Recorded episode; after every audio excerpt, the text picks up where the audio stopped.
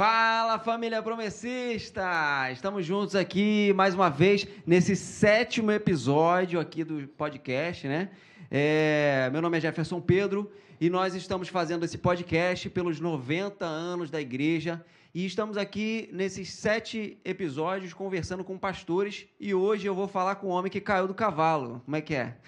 é. Fala aí, pastor Edivaldo. Pode Senhor Jesus, a todos. É, eu sofri ameaça, né? Para não, pra não falar que o senhor é o pastor do cavalo, mas todo mundo conhece aí.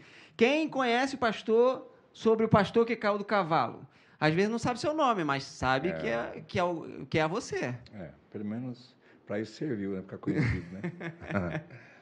E Amém, o nosso encontro aqui, ele tem o propósito de nós nos lembrarmos aí dos 90 anos da Igreja Adventista da Promessa, que vai acontecer no dia 29 de janeiro, né? Dia 29 de janeiro, lá no, no templo da igreja Sarando a Terra Ferida, lá em Nova Iguaçu. Dia 29 de janeiro, vai começar às 16 horas e a previsão de término é às 20 horas, né? Muita gente perguntando que horas que é previsto para término. Muitas caravanas estão sendo preparadas para estar lá e, se Deus nos permitir, ele não voltar antes, né? Nós estaremos lá juntos é, reunidos ali celebrando os 90 anos da Igreja Adventista da Promessa. Né, pastor? Sabe o que vai ter nesse dia também? O que, que vai ter nesse dia? O dia do meu aniversário. Aí, ó. Já leva um presentinho pastor Edivaldo presentinho aí. pastor lá, tá tudo de bom. Não leve um cavalinho para ele. Cavalo não, não é feito. Nada que lembre cavalo, estábulo, não. Eu queria dizer que estou muito contente de, de, estar participando com vocês aqui. Uma honra muito grande estar uh, participando, né? Quero agradecer a oportunidade que a igreja está me dando de poder falar um pouquinho da, da promessa na minha vida, né? O senhor é pastor de Vaz Lobo? E de Teresópolis, hoje. De, de Teresópolis. E é líder do Ministério de Proclamação. Líder do Ministério de Proclamação. Na verdade, eu, eu retomei, né? É, foi interrompido por um, pelo acidente do cavalo, né? E agora o Senhor Deus, pela sua misericórdia, me devolveu o ministério, o qual eu chorei muito quando eu perdi. Perdeu não, né? Não, não foi possível dar continuidade, é, né? É, é, digamos que sim, né? É, mas é, tem pouco tempo, pouco tempo que agora que o senhor reassumiu o ministério, né? Porque a princípio o ministério ele estava aí sobre a direção da diretoria, né? Pastor Francisco, se eu não estiver Isso, enganado, se eu estiver enganado, o senhor me corrige. Estava em processo de stand-by na mão do, do, do, do, pastor Francisco, até que ele arrumasse alguém, Sim. né? E ele achou por bem colocar na minha mão novamente e eu estou muito feliz, muito honrado por isso.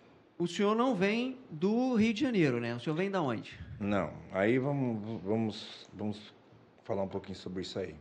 Eu, eu sou nascido em, em uma cidade de Alagoas chamada Arapiraca. É a terra do fumo, fornecedora de fumo para o Brasil inteiro.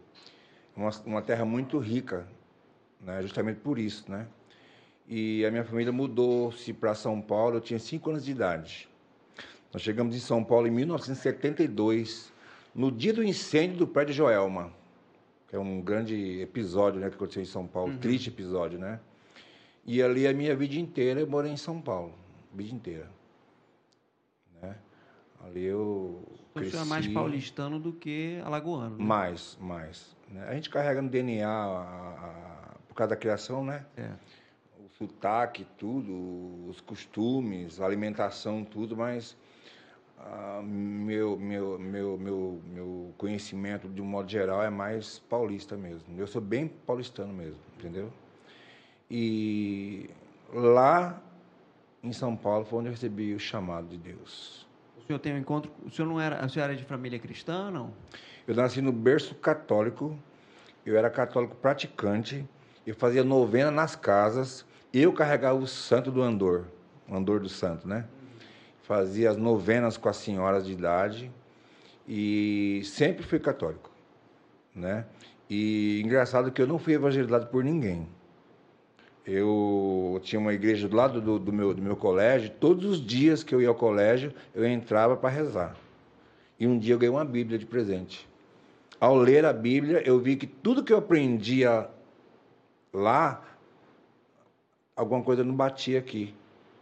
Foi sozinho? Quando, sozinho, autodidata. Aí eu comecei a perceber a, o meu chamado com Deus.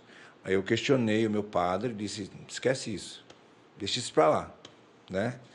E deixei isso para lá e aquilo foi me cucando, foi me cucando, batismo de criança, é, é, é, missa de sétimo dia, sabe, para as almas. E eu falei, comecei a ver que, que, que não tinha alma, que, que quem morria não O senhor não, não tinha uma movia. fonte de consulta, o senhor só Nada. simplesmente saía lendo a Bíblia. Só a Bíblia, só a Bíblia. Por isso que, que a palavra diz que conhecereis a verdade a verdade vos libertará. De fato, eu fui liberto pela palavra de Deus. Ali eu, eu é, namorei uma moça, né, que era filha de uma, de uma irmã da nossa igreja que já faleceu. E ela um dia me levou para conhecer a promessa. E ali eu conheci a igreja, eh, já não existe mais essa igreja, né? De lá eu fui parar numa igreja chamada Igreja de Iape Pedreira.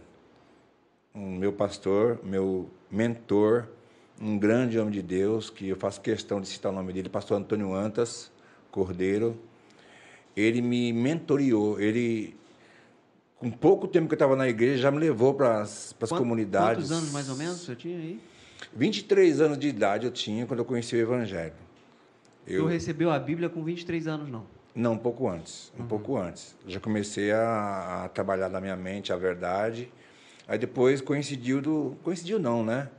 É, Deus ele, ele me colocou em, é, com essa mocinha aí para namorar, foi um namoro curto, mas eu conheci a família dela e me levaram à igreja e eu me lembro que uma irmã cantando uma canção muito linda e aquilo lá tocou no meu coração de uma maneira muito muito especial, entendeu?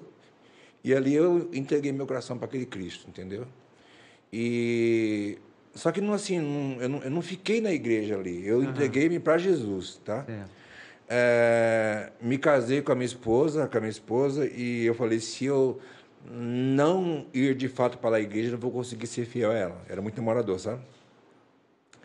E ali naquela igreja eu comecei a ter oportunidade, comecei a aprender. Meu pastor me levou para as comunidades, me ensinou a evangelizar. Muito cedo, muito rápido. Essa igreja pedreira fica onde? Ela fica em São Paulo, no bairro de Santo Amaro. Entendeu? Aí lá eu fiquei um grande período da minha vida, virei o líder de louvor lá, de música lá. E depois eu fui consagrado a diaconato nessa igreja, O senhor só cantava? Só cantava. Cadê o Júnior aí? Júnior, manda ele cantar, Júnior.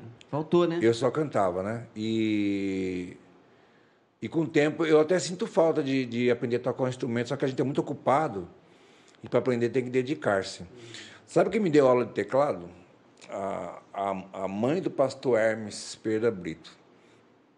A irmã Tecla me deu aula de teclado na minha mocidade, no centro da cidade. Ela me ensinou muitas coisas. Mas você aprendeu alguma coisa então? Aprendi um basicão, né? Basicão, mas eu não, não passo vergonha, não. Prefiro ficar cantando. Aí eu cantava, cantava até bem, muito bem, afinado, eu cantava muito bem. Só que aí eu não tinha, eu não tinha técnica para cantar. E as nossas cordas vocais são assim, né? Aham. O que aconteceu? Deu um, uma, um, tipo- nódulo. um- é, deu um nódulo e, e cancerígeno. É mesmo? Aí eu tive que fazer uma cirurgia, né, por dentro, né? E aí eu, eu não consigo mais fazer notas agudas. Consigo fazer algumas então o agudas. senhor, não tinha, o senhor tem uma voz um pouquinho rouca, né? Tem um pouco rouca. É. Mas aí o senhor, o senhor já tinha essa voz um pouquinho rouca ou ela ficou depois da. Depois da cirurgia. cirurgia. E graças a Deus que eu não fiquei mudo. É, sem entendeu? falar. Mas assim, é, depois dessa, dessa, dessa parte aí, eu me lembro muito bem como foi o meu chamado para as missões, né? Eu trabalhava no jornal Estado de São Paulo, uma, uma mega empresa. Eu tinha um salário assim muito respeitável. Eu tinha um- uma vida muito boa. Trabalhava de que lá? Eu era dono de uma, de uma parte da entrega do jornal, entendeu? Então eu tinha uma, um carro lá dentro, um rapaz trabalhava comigo lá, eu era dono de uma, de uma parte de entrega do jornal. E tinha um, um mega salário, entendeu? E aí um dia eu recebi um, um telefonema da geral, né, o pastor William Correia me perguntando se não... Não, na verdade teve um- uma Assembleia Geral Internacional, né? O Shed foi, Edson Queiroz foi, a nata do, do, do cristianismo do Brasil foi lá. Da nossa igreja. Da nossa igreja. E eu me lembro que eu, em Indonésia, uma mulherzinha de mais ou menos um metro e meio de idade, ela participou e ela contou qual era o trabalho dela. Ela recolhia os filhos dos cristãos que eram assassinados num barquinho. E ela, uma mulher com pouca saúde, já idosa, ela acolhia aquelas crianças. Eu me lembro muito bem. Eu falei, cara, eu tenho saúde, eu sou jovem. Ali, aquele testemunho dela entrou na minha alma e mexeu comigo. Eu falei, eu não uhum. posso ficar preso numa empresa, sendo que eu tenho, já, já tinha entregue minha vida a Cristo, já estava muito bem né, uhum. né, firmado, e eu preso numa empresa, enquanto almas estão morrendo por aí, eu sem fazer nada, sendo que eu fui muito bem mentoreado para aquilo, eu fui preparado para aquelas missões ali. Aí, durante a Assembleia, eles passaram um papel, né? Um, algum, um questionário, uhum. perguntando quem gostaria de ser pastor e de ser missionário. Eu rapidinho preenchi. Achei, acho que não vão me chamar, não. Aí teve um dia que eu estava na rua, trabalho, e eles me ligaram se eu poderia ir lá para fazer uma entrevista. Aí me questionaram a respeito da doutrina, fui sabatinado. Uhum. Sobre saldo, abstinência, sobre milênio, sobre tudo. Respondi tudo direitinho, conforme eles queriam. Aí mandaram esperar, né? Passou... Você já tinha mais ou menos quantos anos? Eu acho que devia ter uns 27 anos por aí. Então vamos por parte. Antes da gente é. falar sobre o seu chamado, da sua uhum, missão, né? Uhum. Você fala que você passa pela cirurgia e, e pelo nódulo do câncer lá, isso, né? Isso, na, na, na, e, e, e, na, e, na, verdade, eu não queria me operar. Eu não queria passar pela mão dos médicos. Porque eu lia na Bíblia e, eu, eu via esse Deus que faz milagres e eu queria ser um objeto de, do milagre dele, entendeu? Entendi. Só que Deus ele tem várias maneiras de trabalhar, né? Inclusive, ele usa a medicina para isso, né?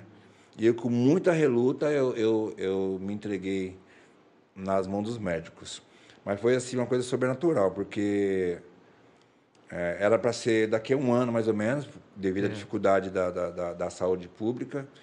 E o médico disse, se você deixar que... que foi na, foi na, no Hospital das Clínicas, que seja tudo filmado, né? É. né? Adiantamos a cirurgia para uma semana. falei, que assim seja, né? Aí, durante o preparo para a cirurgia, eu falei, Senhor, a partir de agora eu entrego minha vida em tuas mãos, né? E ali foi feita a cirurgia. Quando eu acordei, eu me lembro muito bem que uma mulher estava de branco do meu lado, o enfermeiro disse, Fedivaldo, você já dormiu demais, tá bom. Aí eu peguei, acordei e senti que eu estava operado, só que eu engoli, né? E senti aquele negócio meio doído, né? E foi perfeita a cirurgia, né?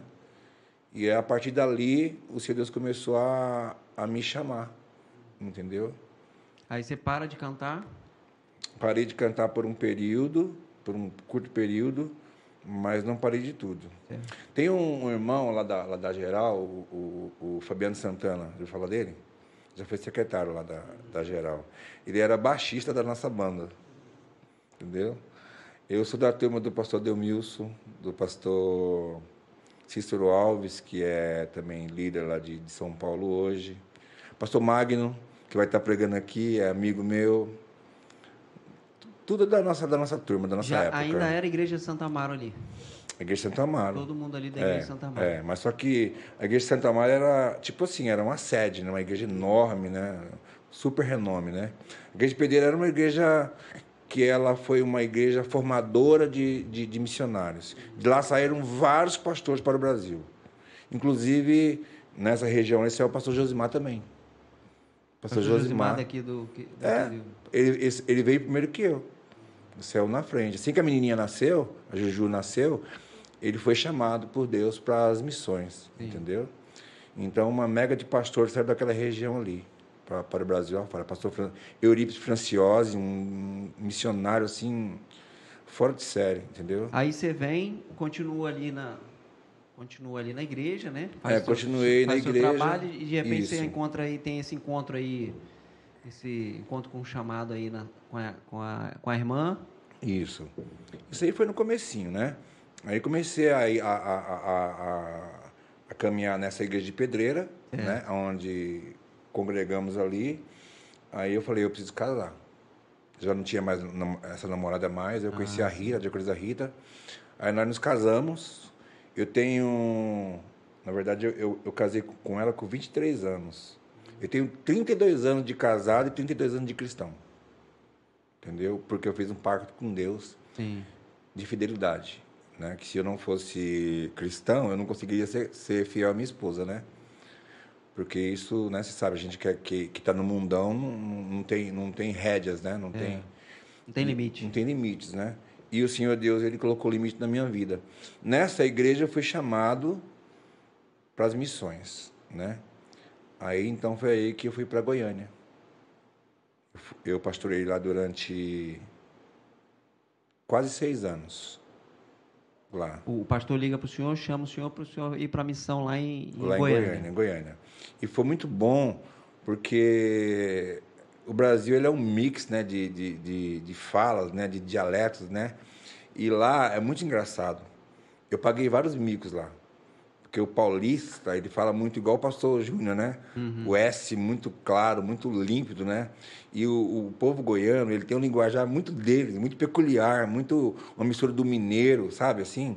O R deles é gordo, sabe? E assim que eu cheguei lá, eu me lembro que o primeiro culto que eu participei, eu tive que sair, cara, de fininho para mim não, não pagar o dentro da igreja. Ele vai estar me assistindo hoje, o pastor Josiel. Ele estava cantando um, um louvor. Vou cantar, vou cantar, sabe? Aquele louvor do, do Brad Júbilo. E eu não aguentei, cara. Comecei a rir. E eu saí de perto, sabe? Nós somos muito amigos hoje. E ali é um, um povo muito peculiar, um povo muito diferente, sabe? Uma cidade muito linda, é uma cidade no meio da floresta, muito organizada, onde a saúde funciona, onde a segurança funciona. A igreja lá é muito boa, muito forte a igreja lá, entendeu? E lá eu tive o privilégio de pastorear algumas igrejas. É, Tive experiências maravilhosas, ganhei muita gente para Cristo naquela, naquele lugar, entendeu? Lá eu fui tesoureiro regional. O nome da igreja lá era. Você chegou lá em, Go- em Goiânia. Lá, quando eu cheguei lá, eu fui pastorear a igreja sede, a igreja de Vila Nova. Então já começou bem, já começou em cima. Cara, eu, eu, eu- cheguei, eu cheguei assim, algum, alguns amigos meus até chegaram em mim assim, Divaldo, como, assim? Como é que foi isso? Você chega diácono lá, que eu cheguei diácono, missionário, não cheguei pastor não, diácono, né? E você já vai direto para a tesouraria da igreja, né? Então pra Deus tesouraria da, da, da da convenção. Da convenção. E o EPA teve muito trabalho comigo, né, pastor EPA? Porque eu, ele me pegou todo sem saber nada. Cru, né? Cru, né? E, e- e ele me ensinou muita coisa, teve muita paciência comigo, né? A igreja lá era uma igreja muito grande, né? Era, o- tipo assim, o sonho de todo pastor. Você lembra quantos membros tinha na época? Não lembro, mas era bastante membro. E assim, era uma igreja que eu consegui implantar missões lá, sabe? Nós saímos muito. E lá, lá a igreja ela fica numa avenida chamada Avenida Independência. E lá nós, nós eh, fazíamos so- sopão, íamos para as UPAs à noite, a equipe de louvor ia com violão, entregávamos folhetos, os médicos vinham comer da nossa sopa, abriam os ambulatórios para nós dar sopa para os doentes, nós saímos pelas ruas eh, distribuindo roupas para os, os- os- os moradores de rua, entendeu? Uma igreja que me deu muita alegria. Lá nós tínhamos um, eu formei um ministério chamado Em Nome do Pai. Fizemos camiseta, fizemos eh, adesivo de carro, marca-página, pra, né? E, e- e atrás, nas nossas costas da camiseta, né, estava escrito assim: Esses que estão incomodando o mundo chegaram até aqui. Que é uma crítica aos cristãos da época, né? Que, que estavam fazendo uma mudança no mundo na época de Paulo, né? Então nós achamos por bem colocar esse versículo na Bíblia. Esses que estão incomodando o mundo. De fato, o cristão incomoda um pouco, né? É, muitas vezes no bom sentido e muitas vezes estamos mal vistos, mal recebidos, né? E nós queríamos impactar a, aquela cidade. E eu me lembro, não sei se vocês conheceram um- um- uma equipe de louvor de São Paulo. Cara, ele- eles cantavam muito, famosos, só tinham negros. Eles cantavam, é, um, um- era um quinteto, um quarteto. Não era meu E- tempo, e, não. no aniversário da igreja, nós paramos a, a, a, a, avenida principal de Goiânia, sabe? E em cima do, do, do- do carro lá, eles cantando, sabe? Aquela música linda, sabe? Com voz colocada. Impactamos a cidade. A igreja, ela, ela deu um avanço muito grande nessa época. Não apenas por mim, né? Mas uhum. porque a igreja foi impactada por esse chamado, sabe? Sim. Os pastores, o pastor Maurício Antas foi o que me levou. E hoje quem está lá é o pastor Rogério, que toma de conta, pastor. É... Tem vários pastores lá, amigos meus lá, né? Aprendi muita coisa. Aí você chega ali como pastor e já entra na diretoria, né? Como tesoureiro. Como tesoureiro. Mas é, é aí você fala uma, uma questão que eu tinha, sempre tive isso, eu ouvi alguma coisa, né? Não tenho certeza. Você não era pastor, você só era, é, você era um diácono Exatamente missionário. Isso. E eu fiquei o tempo todo lá e saí de lá missionário. Entendeu? Deus tinha algo para mim diferente, entendeu? Eu cheguei, eu cheguei aqui no Rio missionário. Você ficou lá quanto tempo? Seis anos. Seis anos, entendeu? Inclusive, eu, eu tomei de conta da igreja sede, eu ajudei a construir uma igreja Jardim Esmeralda. Tomei de conta, não entendi isso não. Que que é Quando é fala tomar de conta, assim, né? Pastoreei, né? Ah, sim, beleza. É linguagem. É, é tomei tentando entender esse dialeto aí. Tomei de conta da igreja de Deus, né? tomei de conta para o Senhor, né? Então, e a igreja Esmeralda ajudei a construir, uma igreja muito boa também, pessoas maravilhosas que me ajudaram muito. Fui para uma igreja chamada Vera Cruz também. E andei muito por lá. No total, entendeu? você ficou quanto tempo em Goiânia? Seis anos. Seis anos. Seis né? anos, entendeu? Então, dentro desses seis anos, você andou por essas Isso. igrejas aí. Aí, de lá, eu fui enviado para Brasília. Eu trabalhei durante... Não, ainda não. Fui para uma cidade chamada Rialma, indo para o Tocantins. Lá, cara, lá foi um sonho muito lindo, cara. Eu ganhei muita gente naquela cidade, para Cristo, muita gente. A igreja fica ali em Rialmas mesmo? Rialma. É, a cidade chama Rialma é, são duas cidades, Séries e Rialma, é cortada por uma ponte. Uhum. E Rialma porque chamava Rio das Almas. Uhum. Época, na, na, época, na, época, dos escravos, eles, eles matavam os escravos e jogavam no rio. Entendeu? E lá nessa cidade eu fiquei muito conhecido, cara. Como missionário, como homem de Deus. E lá é muito engraçado, uma, uma coisa muito peculiar que vale a pena a gente falar quando morria alguém, eles anunciavam num carro de som na rua: morreu fulano de tal, e o féretro será em tal lugar, tal, tal, tal, tal, sabe? E eu era muito chamado para fazer culto fúnebre. E eu fiquei muito conhecido nessa cidade por isso. Porque o lugar bom de você ganhar alma é onde as pessoas estão com o coração quebrantado, cara. Eu gostava, eu, eu ficava muito tocado por aquilo ali e alcançava as almas naquele lugar ali, sabe? Uhum. E eu peguei a igreja vazia e nós, pela misericórdia de Deus, enchemos a igreja de novas almas, entendeu? A igreja não tinha praticamente músico, tinha a irmã Elisete que tocava o teclado, sabe, com, sabe, com um pouco de dificuldade, mas ela tinha uma gana, uma vontade de tocar muito grande. Mão Valdineira, um fazendeiro, que me ajudou muito, muito, muito, muito lá, me receberam de braços abertos. É, muitos irmãos lá, era muito longe da. da era 130 quilômetros da, da capital de Goiânia. É mesmo? Ela pertencia à região de Goiânia? Pertencia, é. E lá eu, eu, eu, eu, eu tive muita dificuldade. Mas reformei a igreja inteira. A igreja recebe, compramos caixa de som nova, bebedouro, é, reformamos a igreja todinha. A igreja ficou todinha reformada com a ajuda desses irmãos. Fizemos encontro de casais que eles ficaram assim, ó, escandalizados, como é que a igrejinha assim, deu aula, sabe? Para glória de Deus, estou falando, sabe? Porque foi um conjunto, sabe? Uhum. De, de pessoas unidas, motivadas. Eu pegava aquelas senhorinhas lá, fazíamos peças teatrais, a Sete Igrejas da Ásia, sabe? Uhum. E eram, usamos a criatividade. A igreja lotou de pessoas lá, sabe? Aí de lá eu fui para Brasília. Lá eu fui para Brasília. A igreja ficava onde? A, de Brasília? É. No Gama. O nome da, do lugar é Gama? É Gama, é. Um lugar muito legal. Eu conheci um povo muito bom também. Um povo de costume diferente também. Eu fui muito abraçado lá. Lá também ajudei a. Eu não cheguei a terminar o templo, né? Assim, uhum. Mas eu acabei de levantar o templo muito grande lá. Lá eu peguei a igreja bastante é, com bastante dificuldade também de pessoas que tinham saído. Voltaram todas para a igreja também, conseguimos reencher a igreja. Fizemos um projeto lá de música, onde Samuel era muito novinho, né, Samuel? Samuel era muito jovem na época. O que, que eu fiz? Olha só, eu não entendia nada de música, mas eu fui na banca de jornal, eu comprei uma, uma revista, uma revista de, de, de, violão, onde eu ensinava as notas e o Samuel ensinava na, na prática. Uhum. E assim, teve um diácono Gilvan, os diáconos me ajudavam, faziam pipoca, faziam um lanchinho para as crianças lá, e a igreja encheu de menino. Foi um projeto social, entendeu? E ali nós começamos a trazer pessoas que tinham se afastado, diáconos, que tinham se afastado, diaconisas. A igreja lotou, lotou, lotou, lotou, sabe? Aí eu reformei a igreja, fizemos um trabalho assim, pela misericórdia de Deus, um trabalho muito bom lá, entendeu?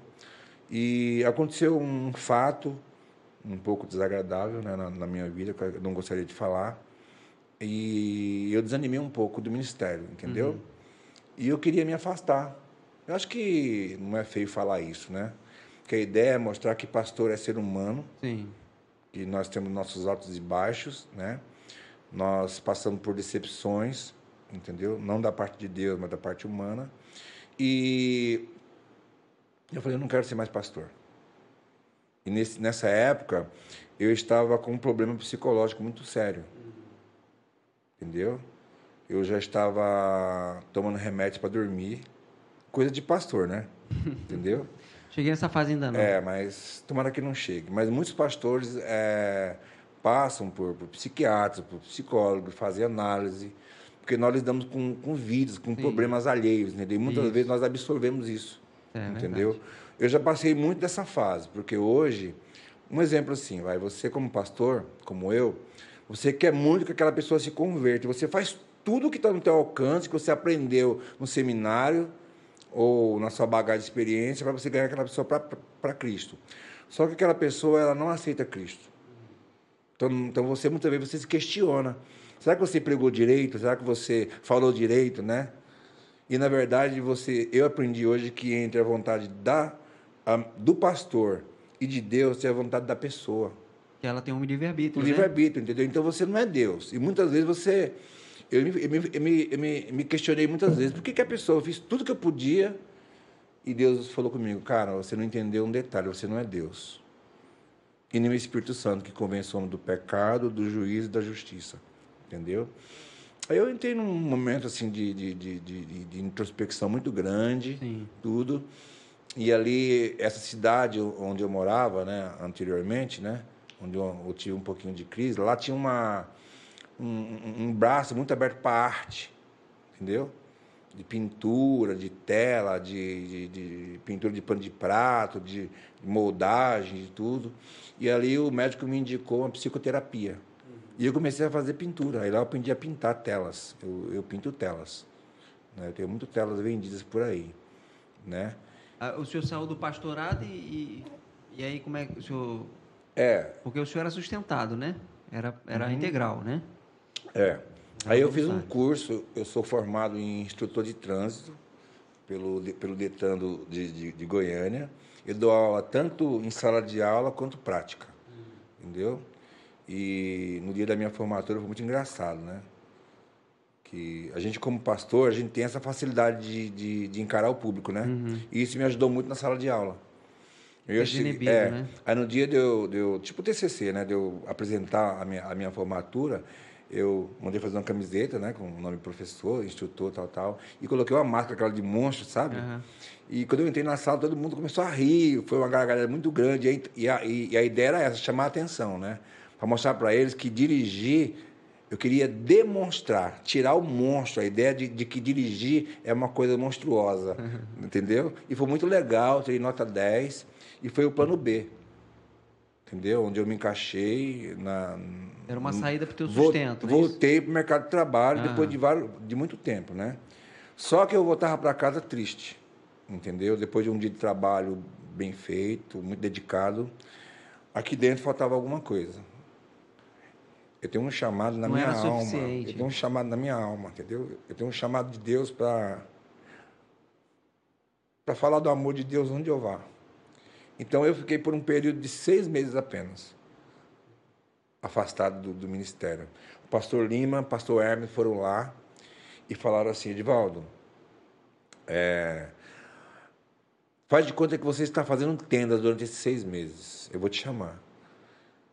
Aí eles foram lá na minha casa, conversaram comigo, viram que eu estava bem, recuperado já e tudo, bem tratado. e me chamaram de volta para o ministério, né? A princípio, a princípio que assim quando eles me chamaram, um pouquinho antes, o pastor Saulo, você conhecia o pastor Saulo, né? Uhum. Ele, ele telefonou para o pastor Arimateia, que na época era, era superintendente de lá, perguntando se não tinha alguém para vir para o Rio de Janeiro, né? E falei, deixa eu quieto. Isso em Brasília? É, deixa eu quieto. Deixa eu quieto, deixa eu aqui no meu, no meu cantinho por enquanto, né? Só que eu aprendi uma coisa com isso, sabe? Eu acho que todo mundo vai entender. Hoje eu entendo o que significa a palavra servo. Entendeu? Muitas decisões que nós tomamos, nós esquecemos de perguntar ao Senhor se é da vontade dele. Entendeu? A palavra servo quer dizer escravo. Serviu. Eu sou escravo por escolha, entendeu? Eu decidi ser servo de Deus, entendeu? E eu não faço da minha vida o que eu quero. Entendeu? Eu não tomo decisões porque eu quero. É, às vezes você fica triste e perdoe, tá? E você às vezes é, quer tomar decisões e você quer tomar o rumo da sua vida, mas a sua vida não pertence mais a Deus.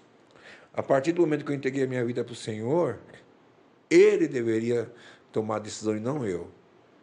E Ele me conduziu por um caminho que foi só dele. Eu falei, não, eu não quero não, por enquanto, me deixa quieto, né? Só que o pastor Saulo, ele insistiu. Ele ligou para mim pessoalmente e ele falou com muito carinho, cara, comigo. Ele falou assim, cara, pelo que eu sei, você tem um chamado de Deus. Me falaram que você é um cara que tem um chamado de Deus, né? E eu falei, pastor, eu tenho mesmo. Eu assim, vem nos visitar aqui sem compromisso. Aí eu vim na segunda-feira. Fiquei hospedado na casa do pastor Francisco. Ele morava lá, acho que perto de Piedade, se não me engano, por ali, né? E conversando, ele me recebeu muito bem. Na terça-feira, eles me levaram para algumas igrejas, que foi a igreja de Roda dos Ventos, Lago dos Peixes. Era dia de, de, de oração, né? Uhum. Jardim de oração. Uma terça-feira, então. Isso, terça-feira. E depois me levou na igreja do pastor Ismael. Como é que chama lá o bairro? Mesquita. Ismael, pastor Ismael. Ismael? Eu não sei se era Mesquita. Se é, depois de Queimados, para lá pro fundão lá, né? Ah, Engenheiro Pedreira. Engenheiro Pedreira, Perdão, isso. É. E eu fui lá naquela igreja lá, as irmãs estavam orando. Tava pensando na época. Isso. E depois, aí depois eu, eu me levaram para a igreja de Austin. Em frente à igreja de Austin, o senhor falou comigo, servo, eis tua igreja, na minha mente. Fiquei calado. Primeiro para não querer passar uma impressão de um, de um homem mais santo que ninguém. Uhum. E segundo, para não sugestionar os pastores com relação à a, a escolha. A escolha, entendeu? Porque eu, eu seria pastor ou em Austin ou onde você está hoje, Rio das Ostras. E eu fiquei encantado com as duas. Por quê? Porque Rio das Ostras tem praia e eu estava morando no centro-oeste do país, numa sequidão, o deserto, né? E quando eu fiquei sabendo que lá era um lugar praiano, eu falei, imaginei a minha folga segunda-feira, cara, com meu filho tomando banho de praia lá. Segunda-feira só chove. É? É, só Sério? chove, é. Toda então, segunda-feira chove. Faz sol a semana toda, segunda-feira chove. Pô, só só porque é a folga do pastor, né? Segundo o pastor Alexandre, eu passo todos os dias na praia, né? Então, é, pastor Alexandre, na praia não. Hein? Então, e, e, e, e a, a, igreja de Alto seria a, a segunda igreja interessante Sim. por causa da música. Uhum. A musicalidade daquela igreja é muito, era muito forte. Ainda entendeu? é, né? Sempre Ainda é foi, é na verdade, forte, né? E eles e aquilo lá me mexeu muito comigo, entendeu? Eu já, eu já subi no púlpito já pegando fogo, uhum. porque a música, é, é ela está aqui dentro. Meu primeiro é. ministério foi música, não sei se você sabe disso. O segundo foi o Ministério Infantil. Eu trabalhei com a equipe da, da região, da maior, da maior região né, de, de, São Paulo, né? paulistana. Na, na, época era o pastor Tonhão, que era o, o superintendente, né? E fazia parte da equipe regional infantil entendeu? Eu lembro que a Célia Beltrán, quando surgiram as primeiras lições, ela me ligou, Divaldo, conseguimos, conseguimos, realizamos nossos sonhos, né?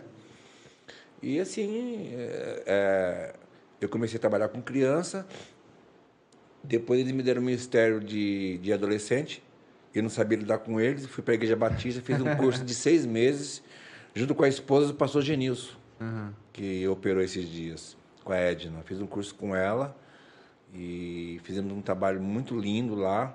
Inclusive, trouxemos para a igreja um, um, projeto que era muito interessante. Chamava assim, Tim Consciente Sabe o Tempo de Amar. Uhum. Sobre sexualidade do adolescente, né? Uhum. E ali, rapaz, eu, eu recebi uma surpresa muito grande. Porque a gente falava da, da santidade, né? Do, do, do jovem, né? Do namoro santo e tudo. E muitos jovens já, já haviam tido a iniciativa sexual, né? Então eles deram um coraçãozinho assim de presente de surpresa para todos os adolescentes da igreja. As menininhas cravejadas de pedrinha tipo brilhante, os menininhos um, um, coraçãozinho mais rústico. E nós fizemos isso lá onde você mora. Só que lá foi diferente, né? Uhum. O, o, lá foi uma pulseirinha, Sim. né? E na noite de núpcia, na noite de núpcia do casal, se por acaso o, o, o, o rapaz né, já, já tivesse perdido a, a virgindade ou a moça, ela entregava aquilo ali como um símbolo que ele se guardou para ela. E era muito lindo, cara, isso. E isso impactou São Paulo, sabe? E chegou aqui no Rio de Janeiro, a irmã Sara fez isso, do Hermes, entendeu?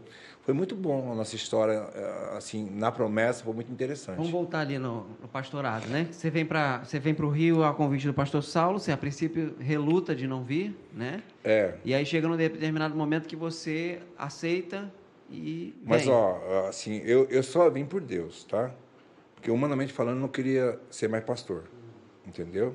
E o que aconteceu? É, eu recebi uma encomenda de, um, de uma tela em Brasília.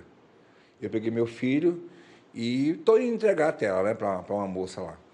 E eu parei no posto de gasolina e tinha uma. uma, uma é chama? Uma oferta né, de, de, combustível lá, né? Uhum. Uma promoção. E eu falei para o moço, como que eu faço para para fazer parte dessa promoção aí? Você tem que abastecer aqui pelo menos seis meses. Entendeu? Uhum. E eu já havia recebido o segundo telefonema do, do, do pastor Saulo. Eu não sei porquê. Eu aprendi isso com o pastor Adelmilson que nossas palavras são proféticas. Entendeu? Eu falei assim, não, eu não estou interessado, não, porque eu estou pensando em ir embora para o Rio de Janeiro. Mas eu falei da boca, totalmente da boca para fora. Sim, olha, sem querer desmerecer o Rio de Janeiro, eu pensei assim, porque as notícias que chegam lá, é que a impressão que chegava na minha, na minha mente é que se sair na rua, você já, era, você já tomava tiro. Eu falei assim, eu, eu quero viver, não quero morrer, né? E eu, no, o Rio de Janeiro era o último lugar do mundo que eu, que eu, que eu, que eu pensava em pastorear, entendeu? Na hora que eu falei isso pro, pro frentista, que eu estava pensando em ir para o Rio de Janeiro, Deus tomou a boca dele e disse assim: Assim diz o Senhor, você vai para o Rio de Janeiro e muitas almas se renderão a ti, a Deus, né, através do seu ministério. Eu falei: hã? E eu estava meio, né? Falei: isso deve ser profetada, né? Isso é profetada. Entrou aqui, saiu aqui, né? Só que quando Deus ele, ele tira um caminho para você, não adianta você querer fugir. Do nada o frentista manda Falou, essa meu filho está aqui de, ele estava do meu lado. Falei, pai, que é isso? Entendeu?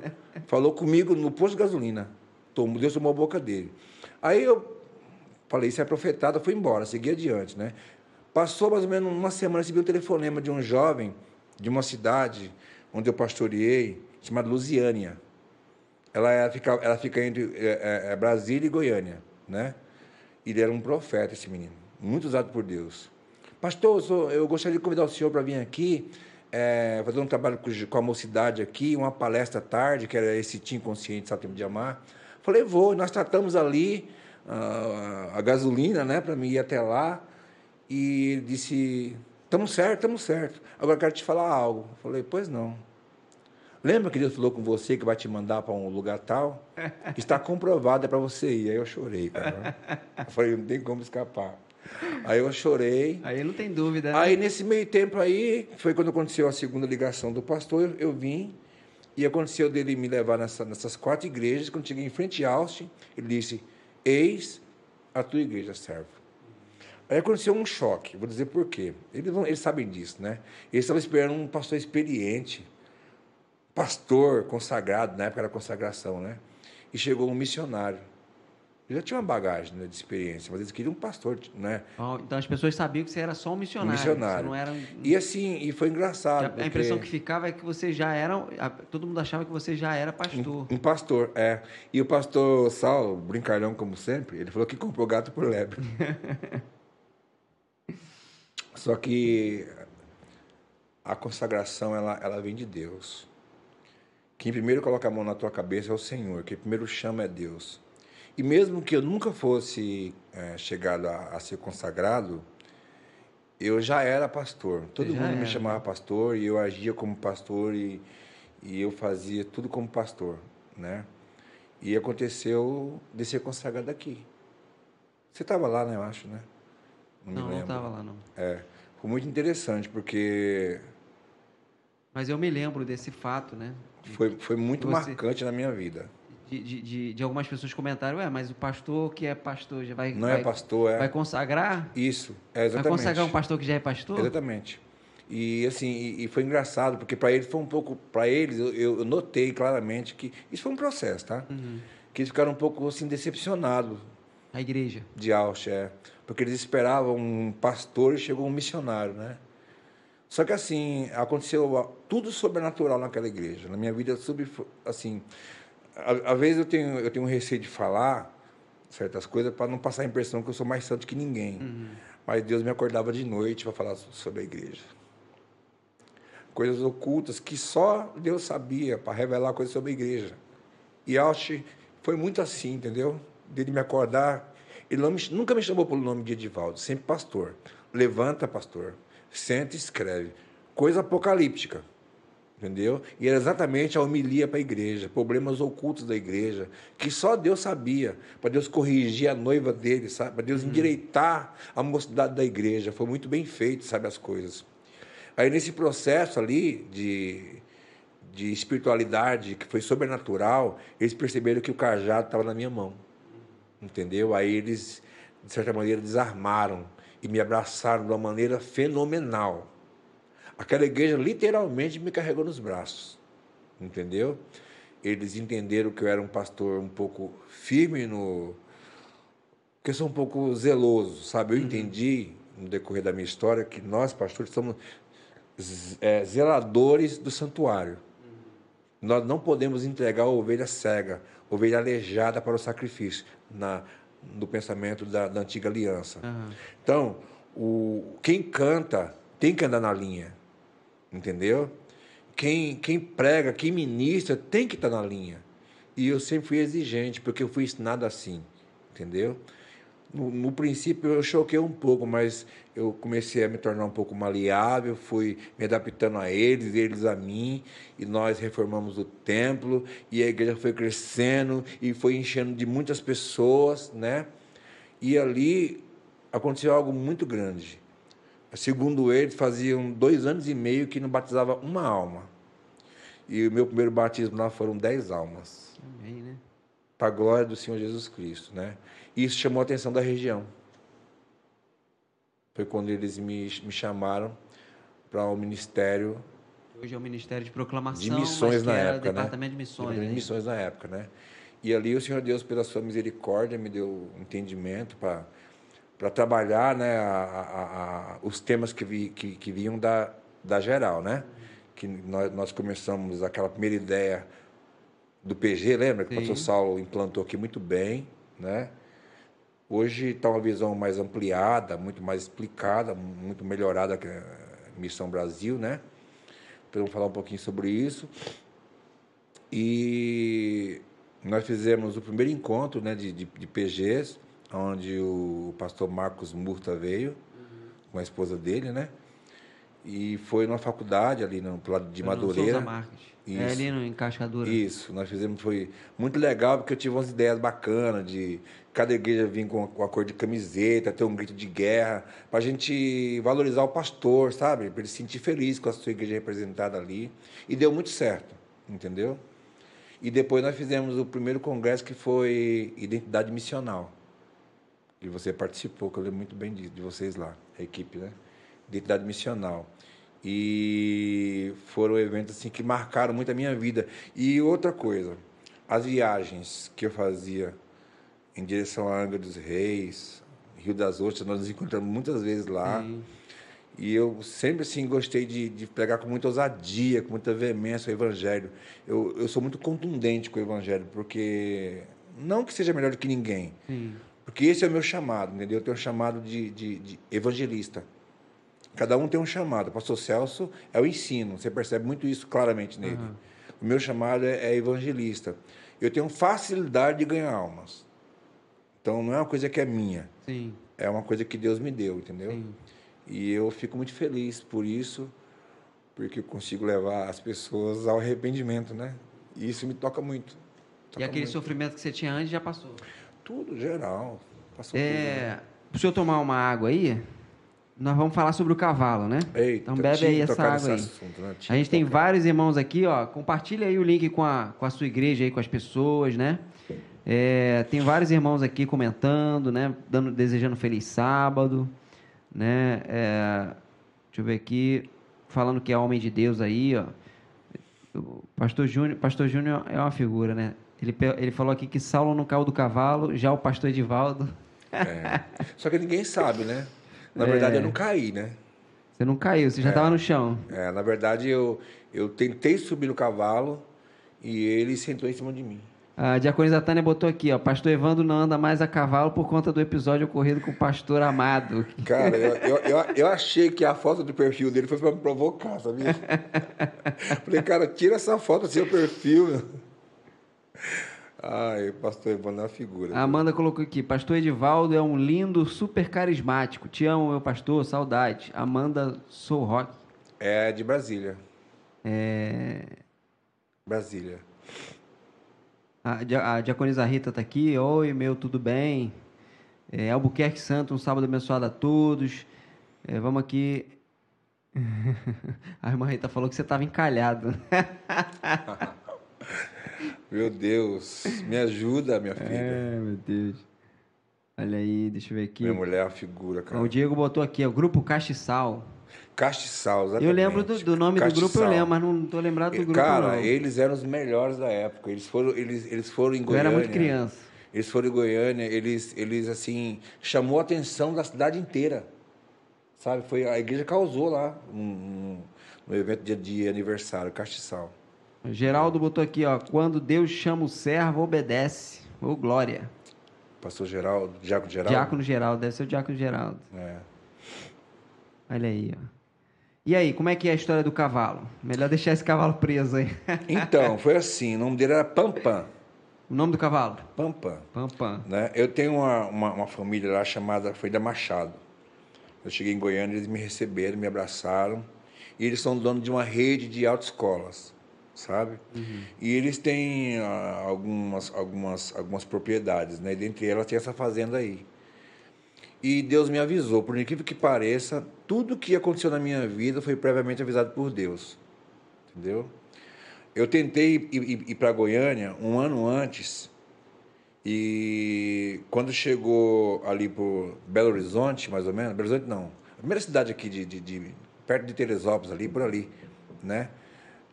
Que é chegando em Minas Gerais, o carro começou a ferver. Eu tinha um, um Citroën C3, sabe? Que é uma, era uma bomba na minha vida aquele carro. Eu achei ele lindo, mas ele foi uma bomba. E assim, e o carro do nada começou a ferver. Eu levei no mecânico antes, tudo que devia fazer, e ele ferveu. E eu fiquei um pouco receoso de, de ficar longe do, do, do da distância do, do seguro, né? Uhum.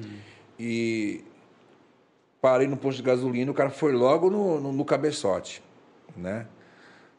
E eu falei, cara, o jeito é voltar. E eu ia para saber qual era o sexo do meu netinho do coração, que eu tenho uma filha do coração, né? E voltei meio bicudo, sabe? Não gostei. Foi um ano onde nós ganhamos muitas almas, a Austin bombou, foi uma benção de Deus, a igreja. Um ano de muitos batismos, de grandes vitórias. E eu queria visitar minha filha, né? Que eles, eles, eles acabaram crescendo e ficando lá, né? Fazendo carreira lá. Eu tenho duas filhas lá. Tem uma que é advogada e tem uma que dá aula na PUC. Entendeu? E assim, tava tudo certo. Entendeu? Eu peguei e voltei para para casa com raiva, sabe? E eu levei o carro no mecânico e enquanto o mecânico mexia, a irmã do, do, do esposo do mecânico falou assim, vamos abrir a Bíblia, a Bíblia aqui, pastor? Parece que, tava, que Deus mudou as letras ali e disse para mim não prosseguir viagem. Entendeu? Eu falei, todo mundo viaja, por que, que eu não posso viajar? todo pastor viaja, por que, que eu não posso viajar? Aí eu fiquei muito zangado e eu fiz um teste com Deus. Falei, Senhor, fiz uma prova de Deus. Eu vou lá, Se ele trocar a válvula termostática e, e não subir, e subir um pico, eu não viajo. Cara, ferveu de novo. Eu falei, eu vou viajar. Eu dei um de, de, de burro, de jumento empacado, entendeu? Aí eu fui para casa, esperei lá, falei, não se faz a mala não, que eu vou, vou, vou, vou viajar. Meu filho falou assim, pai, tá precisando de dinheiro, eu te ajudo. Tudo certinho, né? Aí eu tô Ter lá filho bem... com dinheiro é bom assim, né? É, eu tava lá sentado em casa, chegou a Diaconisa Maria, esposa do pastor Emanuel de Rosa dos Ventos. Nunca foi na minha casa. Sentou lá e disse para mim assim, Oi, pastor, tudo bem? Eu falei, tudo bem. Você está pensando em viajar? Ainda? Estou pensando, irmão. Ah, nem falei para a Diaconisa nem, nem fazer as malas. Ela virou para mim e disse assim, você não vai. Aí eu senti que era Deus, porque ela me chamou de senhor por causa do cargo de pastor e respeitosamente senhor. Ela falou, você não vai, eu falei, não é ela falando, é o senhor falando comigo. Você não vai, eu vejo teu corpo no meio da estrada, estraçalhado. Eu vejo um acidente muito grave e teu corpo num saco preto. Aí eu comecei a chorar. E ela virou para mim e disse uma palavra que eu nunca mais eu vou esquecer. Ela disse: Você enxerga até a montanha. Da montanha para lá, eu enxergo. Aí eu fechou, era ele. Aí eu comecei a chorar e pedir perdão. Falei, Senhor, me perdoa. O Senhor poupando a minha vida e eu agindo como um jumento empacado. Entendeu? Aí aconteceu um fato muito interessante. Ela falou assim: você não, ele, né, Deus falando, você não vai dessa vez, mas da minha maneira você vai. Aí, cara, aconteceu algo muito estranho. Passou 15 dias, recebi um telefonema dessa jovem que está aí, e mais outra, de Brasília, né? Dizendo assim, pastor, tá pegando fogo aqui. Quando nós falamos em seu nome para fazer o fechamento de ano aqui, numa chácara, assim, assim, o senhor tomou todo mundo no mistério aqui e tal, né? E pagaram a minha passagem de avião, minha, da minha esposa e do meu filho. Numa chácara onde tinha lá uma, uma sala pastoral, com ar-condicionado, onde nunca tive essa, essa sabe? Regalia, essa né? regalia.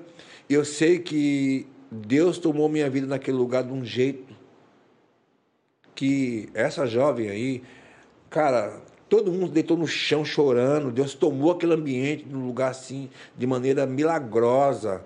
E muitos diáconos afastados voltaram para a igreja. Foi um ribuliço danado. Aí eu fui, né? Dessa vez, tá? Aí no ano seguinte, em novembro, isso foi em 2017, 2018, novembro de 2018, o Senhor Deus falou para mim. Eu saí, acabou o culto em, em Austin, e eu fui para o pátio e Deus disse: Teu tempo aqui acabou.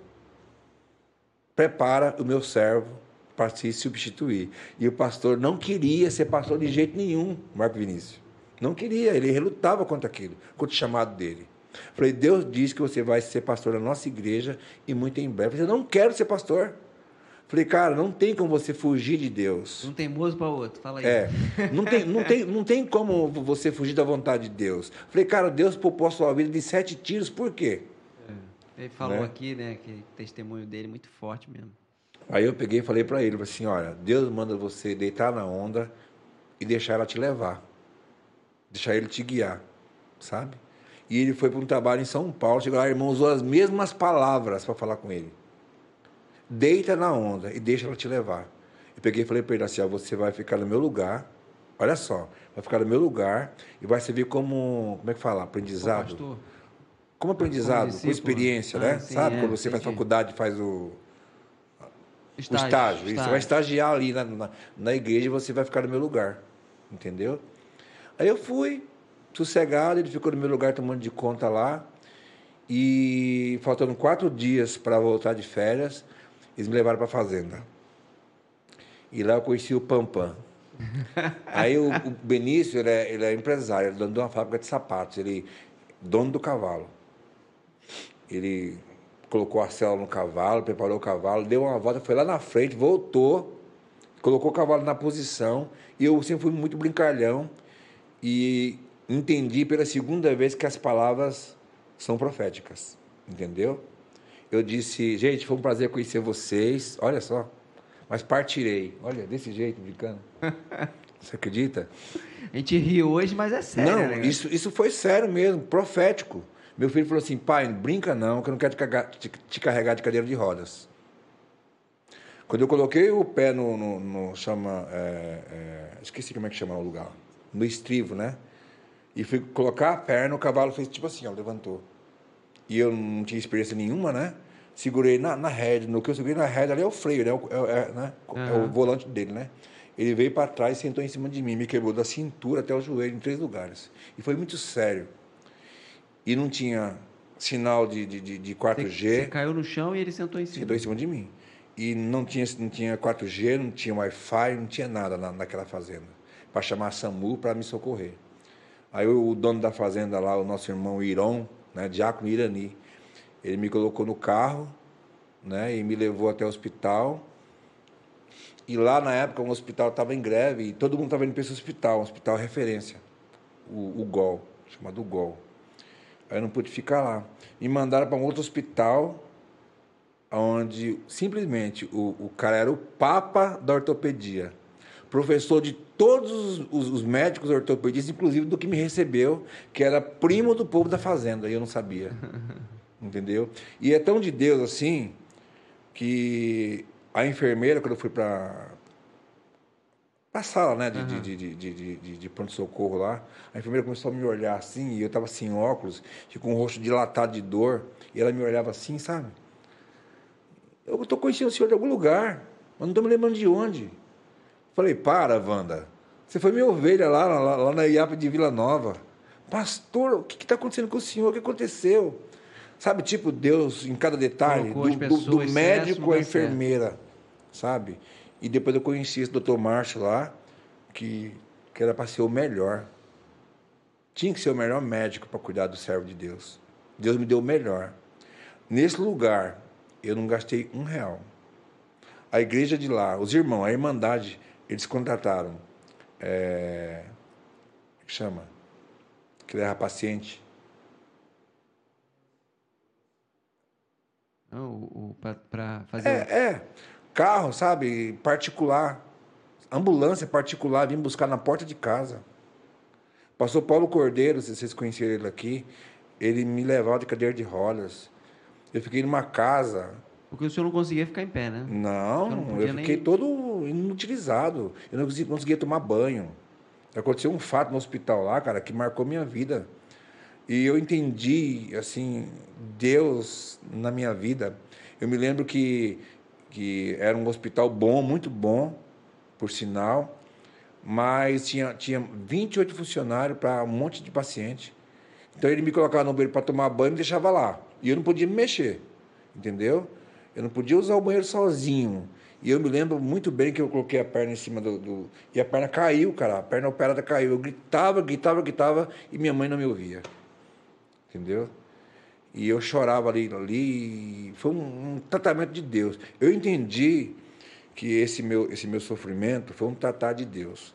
Eu já falei isso num, num, numa entrevista anterior, que Deus ele queria me falar algo. Chega uma certa época da nossa vida que nós, enquanto pastores, nós queremos ser muito produtivos. Sabe? Então eu me tornei muito profissional da fé. Eu, eu me, me, me via assim. Eu, inventava eventos, criava eventos, eu orava, mas Deus queria eu, eu mais na solitude com Ele. Isso eu vou te quebrar. Ele queria fazer um tratamento. Contigo. Exatamente. Eu te quero comigo, mais perto de mim. E eu, eu perguntei para Deus, por que isso, Senhor? Se o Senhor quisesse me mudar de, de lugar, ou fazer algum. Tinha que ser dessa maneira. E eu aprendi que Deus ele não tem obrigação nenhuma de me responder nada. Ele é o meu Senhor. E como servo, ele diz: vai e eu vou. E não questiono, entendeu? E eu fiquei hospedado na casa de uma irmã chamada Maria Madalena. Ela, ela, ela é minha irmã, mais do que de sangue, entendeu? E nesse quarto onde eu fiquei lá, chama UTI da, da Madalena. Muitas pessoas ficaram lá hospedadas. Nesse, quarto tive muitas visões de Deus. O quarto desaparecia e eu ouvi assim, eu me lembro muito bem que entre a janela e o muro, eu até coloquei no Facebook, entre, entre a janela e o muro eu tive um encontro com Deus. Sumiu tudo e ele apareceu a mim falando comigo, sabe, que é renovar minha fé. Ali eu fiz um projeto para Goiânia de, de, de, crescimento numérico, de crescimento é, é, financeiro. Deus me deu de A a Z Ali eu recebi um convite para. Você sabe que eu recebi um convite lá para voltar a ser secretário lá, concorri, uhum. não deu certo, porque Deus não me queria, queria aqui. E aí, nesse projeto aí, eu fui moldado por Deus. O homem que foi para Goiânia de férias não voltou mais o mesmo. Eu tive uma visão lá, onde eu via minha cabeça flutuando, coisa de Deus. Meu cérebro, assim, a parte aqui aberta e caindo sangue. As coisas de Deus são inexplicáveis, né? E eu entendi que era um renovar de mente. Renovar de mente. Eu entendi que o sangue de, Cristo, ele renova. Eu voltei totalmente renovado, espiritualmente falando. Voltei com uma bagagem espiritual que eu não tinha. Quanto tempo entre o acidente um e o senhor retornar? Um ano e meio. Um ano e meio. E eu chorei muito, sabe? Eu era tão assim, é, como eu posso dizer? Tão assim, sabe, igreja, uhum. que no dia do acidente, veio eu ligar para minha filha e dizer, pai está machucado, eu ganhei pastor Luiz Trindade. Falar, pastor, eu não vou poder pregar no aniversário da igreja, porque o senhor foi um acidente. Minha mãe falou assim, eu não acredito nisso. Que você, em vez de ligar para tua filha para avisar que você se machucou, está ligando para o pastor, para falar que não vai poder pregar. Muito caxia, sabe assim? Muito plugado na, na, na, na no meu chamado. A responsabilidade. E, é. e, e, foi justamente isso que me fez mais sofrer. Foi perder a igreja de Austin e perder o Ministério de Missões. Eu chorava muito. O senhor era pastor, o, o Eliseu botou aqui que o senhor era, o senhor era pastor de Ausch e também de Rosa, Rosa dos, dos Ventos. Ventos. Rosa dos Ventos e, e um, um lugar de pregação de, em Cabo Sul. Cabo Sul, né? O pastor Celso ganhou uma família lá e eu tinha três igrejas, entendeu? Três igrejas. Eu me virava para visitar aquele, aquele, aquele povo, entendeu? Assim, não vou dizer que eu fui o melhor pastor, mas eu tentei uhum. dar assistência aos irmãos, sabe? É fiz muitas amizades, algumas caras feias, porque eu sou um pouco exigente com relação às coisas de Deus, entendeu? Hoje sou um pouco mais maleável, né? Mas a, a igreja mudou também, né? A, questão de roupas, então naquela era a época ainda exigia né, algumas coisas, né? Então eu era um pouco exigente. Hoje sou um pouco mais assim maleável, um pouco mais cuidadoso Você com vai seguindo coisas. ali o, é, seguindo a regra, né? É. O, o, o, e aí, um ano e meio nesse processo de, de, de, transformação, vamos dizer assim, né? O processo de transformação de um ano é. e meio, Deus te, te tratando, né? É, você ficou uma boa, um ano e meio para você voltar, né? Entre, entre cirurgias. Porque e, você não voltou e, direto para o pastorado. Fisioterapias ainda. e tudo mais, entendeu? Aí quando eu voltei no meio de outubro, o médico me deu alta, cheguei no meio de outubro aqui, né? E o que aconteceu? a, a, os metais que foram colocados começaram a, a, furar minha carne. E eu procurei os médicos daqui, o médico não põe a mão onde o outro pôs, né? Tive que voltar para lá, a igreja graciosa né, de Deus me sustentou durante esses dois meses, eu sem trabalhar, e já tido a alta do médico, uhum. né? Eu agradeço muito a igreja por isso. E aí tiraram os, os metais. Aí eu fiquei lá com a perna toda roxa e tal. Voltei, Falei, meu Deus, não é possível que eu tenho que passar por essa aprovação tudo de novo. Quando eu cheguei aqui, sabe, eu voltei assim no gás, sabe? Eu vou trabalhar muito para Deus, eu quero ganhar algo para Cristo. Fui pego pelo Covid, cara, não acredito. O Covid me pegou. E, eu, eu, e foi 50% do meu pulmão tomado. Eu falei, não, não é possível. Deus está tá querendo, não sei, acho que não, não foi suficiente o ensino. Entendeu? Ali foi muitas orações, muito clamor. E você, você tinha alguns meses que você tinha retornado e assumido o pastorado agora já em uhum. Vaz Lobo, né? É, tinha assumido, o pastor falou assim, eu vou te dar uma igreja pequena, uma igreja onde você tem um, trabalho mais leve, porque eu estava me recuperando psicologicamente do trauma, né? Do, do e fisicamente, né? Eu fiquei com a perna esquerda a menor, um centímetro e oitenta, eu uso hoje. No início um... o senhor ainda usava muleta, né? É. Eu, eu, eu, foi o processo da cadeira de roda, muleta, bengala. Ah, chegou a usar bengala também? É, e a bengala, eu me lembro que foi. Quando eu deixei a bengala, eu deixei no, no púlpito da igreja de Vila Nova. Eu falei, não mais usarei. E a igreja pegou fogo. Eu comecei a andar normal. Normal, né? Só que mancando um pouquinho porque essa perna ficou deficiente, né? Uhum. Quando você opera o fêmur, ela ficou menor no centímetro de 80. E eu fiquei pensando, não vou usar aqueles sapatinhos de. Mais alto, né? né assim, pra compensar. Aquele tamanquinho, né? Aí eu uso, só uso, a partir de, daquele dia só uso botas, né? E eu uso uma palmilha corretiva, uhum. no centímetro de 80, que, para deixar o corpo equilibrado, né? Aí eu, fiquei lá em, em Vaz Lobo, e começou o trabalho lá, né? De, de, de, você foi pastor lá, você sabe, né?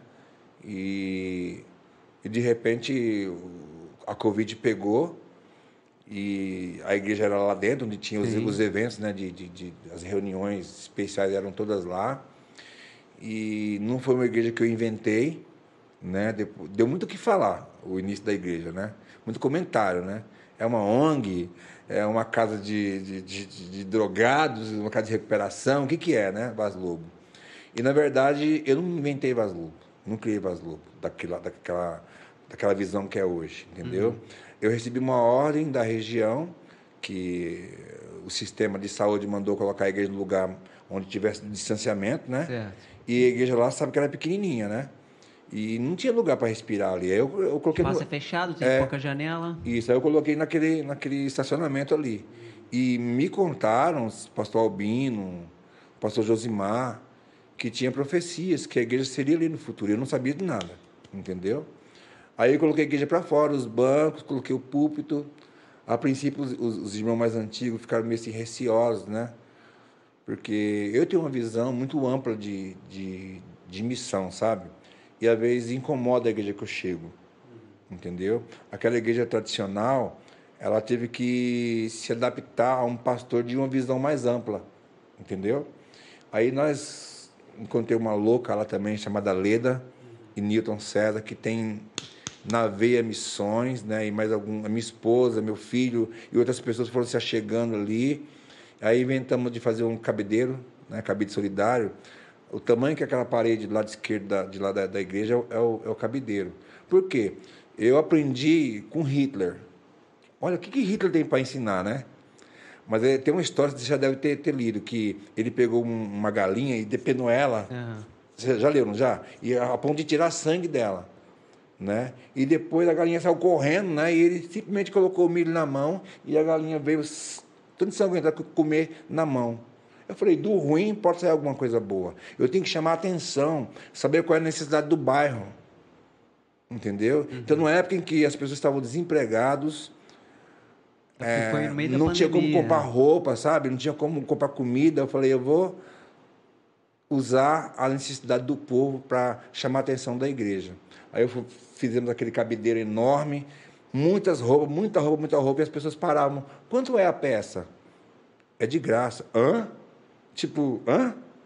Né? Aí foram chamando, outras pessoas foram chegando. Então, aquela visão, eu tenho muito eh, essa, essa visão muito clara de que alguns foram por causa da roupa. Uhum. E no meio de cinco ficava um, no meio de dez ficava um, no meio de três ficava um. E fomos formando a igreja, que é hoje lá. Entendeu? E junto com essas pessoas que eram das comunidades vizinhas lá, muito pobres, muito carentes, né? Também chegaram irmãs de outras igrejas que foram buscar roupa e acabaram ficando, gostando da, da visão de trabalho. São muitos irmãos lá agora, né? E uma coisa que chamou muita atenção, né? Que o pessoal lá é um, você foi pastor lá, lá é um lugar que passa muita gente de, de rua, muito drogado, Sim. né? Usam muito entorpecente. Eles foram entrando, entendeu? Ali fica perto das comunidades ali. Isso. E lá tem uma pracinha ali que tem muito usuário de droga. Eles foram entrando também, né? Sujos, alguns com farinha ainda no, né? Nariz. Com cocaína no nariz. E, o, e eu, eu, eu, tenho uma visão que na Bíblia tem dois, dois evangelhos. Tem o evangelho segundo Cristo. Aquele evangelho que inclui, sabe? Uhum. Que não manda a prostituta embora, que não manda o, o, o, o samaritano, o gentil embora. Ele, ele acolhe. E tem a visão apostólica, que era preconceituosa Entendeu? Manda essa mulher embora que vem gritando atrás de nós. Sabe? Quem pecou, o pai ou a mãe, para que nascesse assim, eles tinham uma visão deturpada do Evangelho. Até que eles conheceram né, o, o, o Senhor, até que eles receberam o Espírito Santo de Deus ali no, no, do Pentecostes, e eles foram transformados em pessoas mais amorosas, entendeu? Mas eles coavam quem deveria entrar na igreja ou não. E hoje em dia, queiramos ou não, existe um pouco de preconceito com relação a isso. Porque eles dão trabalho. Teve um dia que o pastor Francisco foi visitar lá a igreja, cara, e dois deles, doidão, cheirado de cocaína, começaram a brigar no meio da igreja. E um tá com uma pedra no carro do chefe. Falei, perdi meu emprego, cara. Dessa vez eu vou ser mandado embora. Aí ele disse, fique calmo. Eu entendo. Entendeu? Aí foram chegando e nós fomos nos aperfeiçoando, fomos fazendo é, é, comunicação com casa de recuperação e foi surgindo trabalho, foi surgindo material de trabalho e quando pensou que não, eles receberam o nome de convidados especiais, que Deus mandou chamar de convidados especiais, não de mendigos. Entendeu? E ali eles chegavam com a bermudinha suja, com o chinelo sujo, tudo maltratados. E eu abri o banheiro da igreja para eles tomarem banho. Eles recebiam uma, uma, uma peça de roupa, uma bermuda e uma camiseta.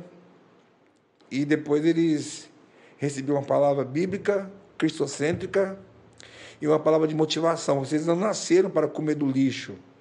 Vocês são capazes de, de, de ser. É, voltar à sociedade, ressocializar, sabe? Vocês são capazes, é uma palavra de motivação. E ali nós recebemos uma, uma doação de 350 pães todo sábado. Teu irmão que mora em. Ele está assistindo agora. O, o, o, meu irmão Armando, né? Ele começou a doar muitos pacotes de café e, e, e, e potes de margarina. E ali nós chegamos seis da manhã para preparar a igreja para receber os convidados especiais. Entendeu? Isso acontece todo dia? Todo, todo sábado? Todo sábado, todo sábado, entendeu? E ali nós começamos, eu, a irmã Leda, a irmã Newton, começamos a fazer esse trabalho com eles ali. Nilton é o esposo da Newton, Newton César, é. Newton. Sabe que o Newton é ex-usuário de cocaína, a Leda ex-usuário, então eles sabiam muito disso. Eu não tive oportunidade de conversar com eles ainda não. Você vai ter oportunidade, coisas, é.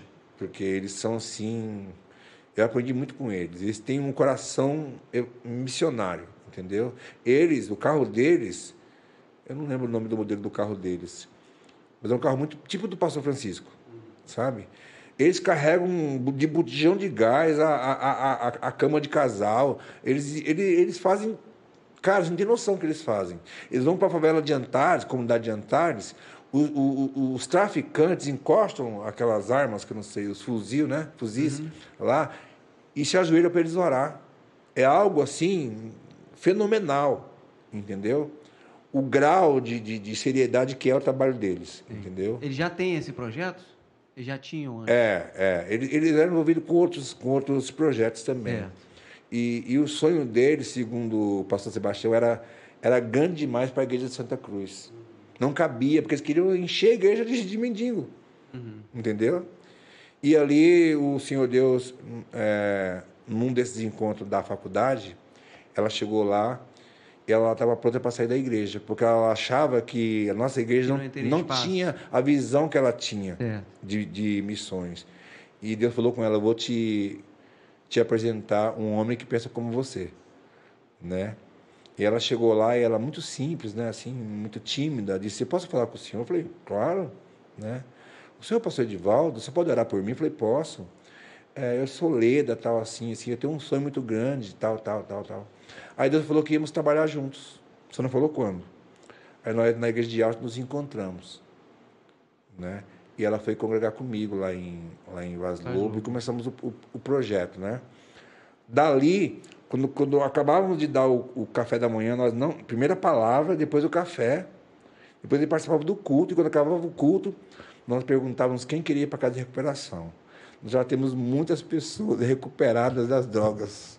Já temos muitas pessoas Sim. que estão na igreja congregando, que é fruto do trabalho nosso ali, entendeu? Então, vale muito a pena trabalhar nessa área, entendeu? E causou um burburinho muito grande na promessa no Rio de Janeiro. Porque é uma, a nossa igreja era muito tradicional, uma igreja que tem uma, não posso dizer, uma qualidade muito grande de música, de, de, de ensinamento. Nossa igreja é muito rica. Eu não conheço outra igreja, só conheço a nossa. E eu sou promessa no osso. Eu estou feliz de estar aqui, porque essa entrevista é uma entrevista de, de pré, né? Comemoração do aniversário da, da igreja, e de saber que, de alguma maneira, sabe, eu contribuí para a história da promessa. Tanto em Goiânia, como em Brasília, como em Rialma e hoje aqui no, no Rio de Janeiro. E aí eles. Eu acho que eu extrapolei. Eu, eu, eu sempre fui feliz em toda igreja que eu passei, mas eu estou realizado em Vaz Lobo. A igreja não tem beleza nenhuma, é um galpão sem beleza nenhuma, sabe? É, mas ali eu me sinto pastor, me sinto vivo, entendeu? É ali que Deus me quer, entendeu? Até quando os pastores acharem que eu devo ficar, né? e aí eu fui chamado do escritório, né? Pela, pela, pela cúpula, né? pastor Evandro, pastor Alexandre e o pastor Francisco, que perguntaram, pastor, o que é Vaz Lobo, afinal? Vaz Lobo é uma ONG, é uma casa de recuperação. O que é Vaz Lobo? E eu disse, Vaz Lobo é uma igreja de portas abertas. Inclusive tem a, a, se chama, né? Tem o costume de se chamar missão é. de portas abertas. É, né? missões né? portas abertas. Por quê? Porque, não sei se você sabe, nossa igreja não tem muito isso, não. Mas há, há muitas igrejas de denominações ficam os presbíteros na porta para não deixar que essas pessoas entrem, porque eles entram e às vezes fazem bagunça, porque estão drogados, às vezes causam escândalo, às vezes chegam bêbados, né? E te chama a atenção das pessoas. Isso, é. destoa o lugar. E, e muitas vezes aquela igreja tradicional atrapalha o, o culto, sabe? A adoração deles. E por outros motivos também, que depois eu vou falar daqui a pouquinho, se der tempo ainda. Não sei quanto sim, tempo nós dá, temos. Sim. E ali eu falei uma igreja de portas abertas. Eu, eu não inventei Vaz Lobo. Uhum. Foi o Senhor que, passo a passo, foi criando Vaz Lobo. Aí ali, o pastor Bimael, ele, ele, ele me procurou, né? E, e, e, achou, e ficou preocupado. Que se um dia o pastor Edivaldo sair dali, quem vai dar continuidade àquela igreja que tem uma, um, para não acabar o projeto, um, né? Um trabalho diferenciado das outras, é. né? Não é que ele foi contra, não, de forma nenhuma. Ele ficou preocupado se, se eu saísse dali, quem iria assumir? Porque era lidar com barra pesada mesmo. É porque você, você tem que ter a, preocupação, né? Você tem pessoas que você cuida e que precisam de cuidado e uhum. atenção. E aí, num determinado momento, eu saio. Você sai, quem é que dá Exatamente. continuidade? Quem é que é. vai ter o mesmo amor, vai Exatamente. ter o mesmo chamado? É. E, e, e, nenhum pastor pensa igual, você sabe disso, né? É. E assim, cada um tem um chamado também, né? Aí eu peguei e expliquei para eles com muito cuidado, com muito carinho, que na verdade é, não fui eu que inventei a igreja, que ela foi surgindo de acordo com as ordens deles, de, de, de colocar na, é. na, na, distância certa. Aí veio a questão da roupa, que foi uma ideia para chamar atenção, porque é, não sei se você sabe muito bem que você pastoreou lá, a igreja, ela, lá no fundão, né? Sim. Tinha uma porta de vidro, assim, acho que até com alguma uma película. Uhum e, e, e não chamava muita atenção como igreja, ah. né? E aí, depois que colocamos aquela, aquele, aquele roupeiro ali, as pessoas da rua vinham e entravam, e começaram a entrar. E Deus falou para mim: você não vai atrás de almas, as almas virão até você. É. E de fato aconteceu. As pessoas iam entrando. Aí quanto que é a peça da roupa? É de graça. Entendeu? Porque não é que eu sou contra fazer bazar na igreja, não, tá? É. Mas eu não encontrei na Bíblia onde está escrito é, bazar de roupa.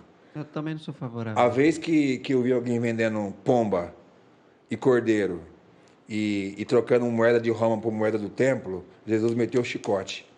Entendeu? Mas eu não sou contra, não, quando, quando você faz o bazar e esse dinheiro é voltado para missões. Tem objetivo. Não é. para alugar salão para festa de crente.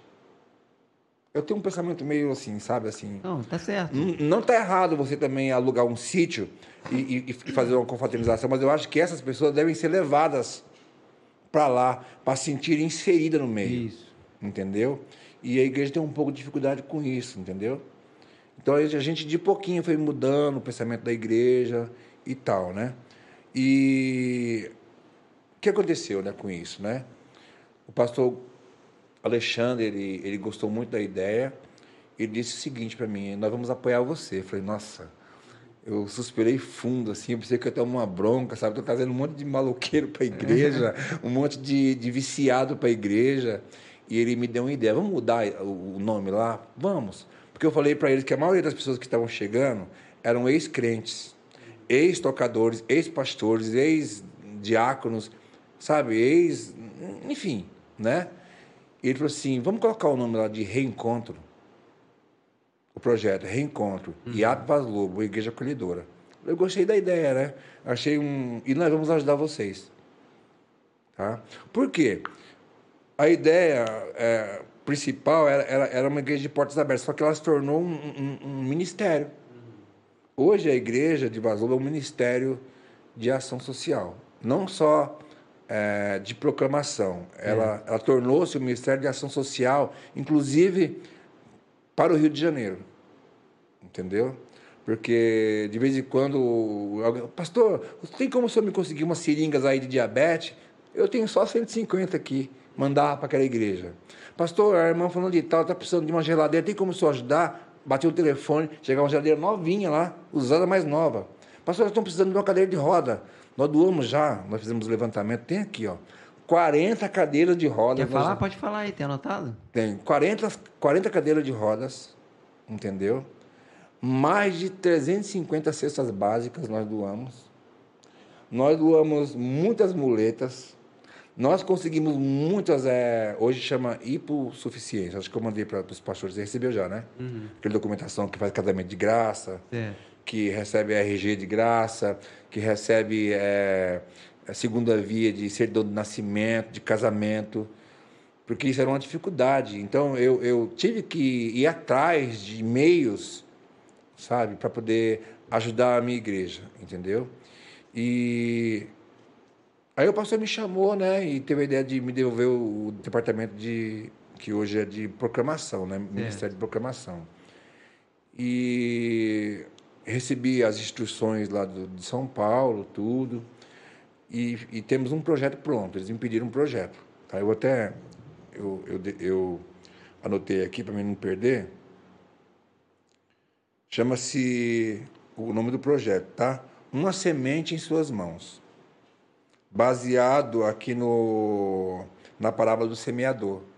Uma alma é importante, porque através dessa alma vai trazer outra alma, entendeu? O, diz que o semeador ele saiu para semear, né? E ele achou vários tipos de, de solo, né?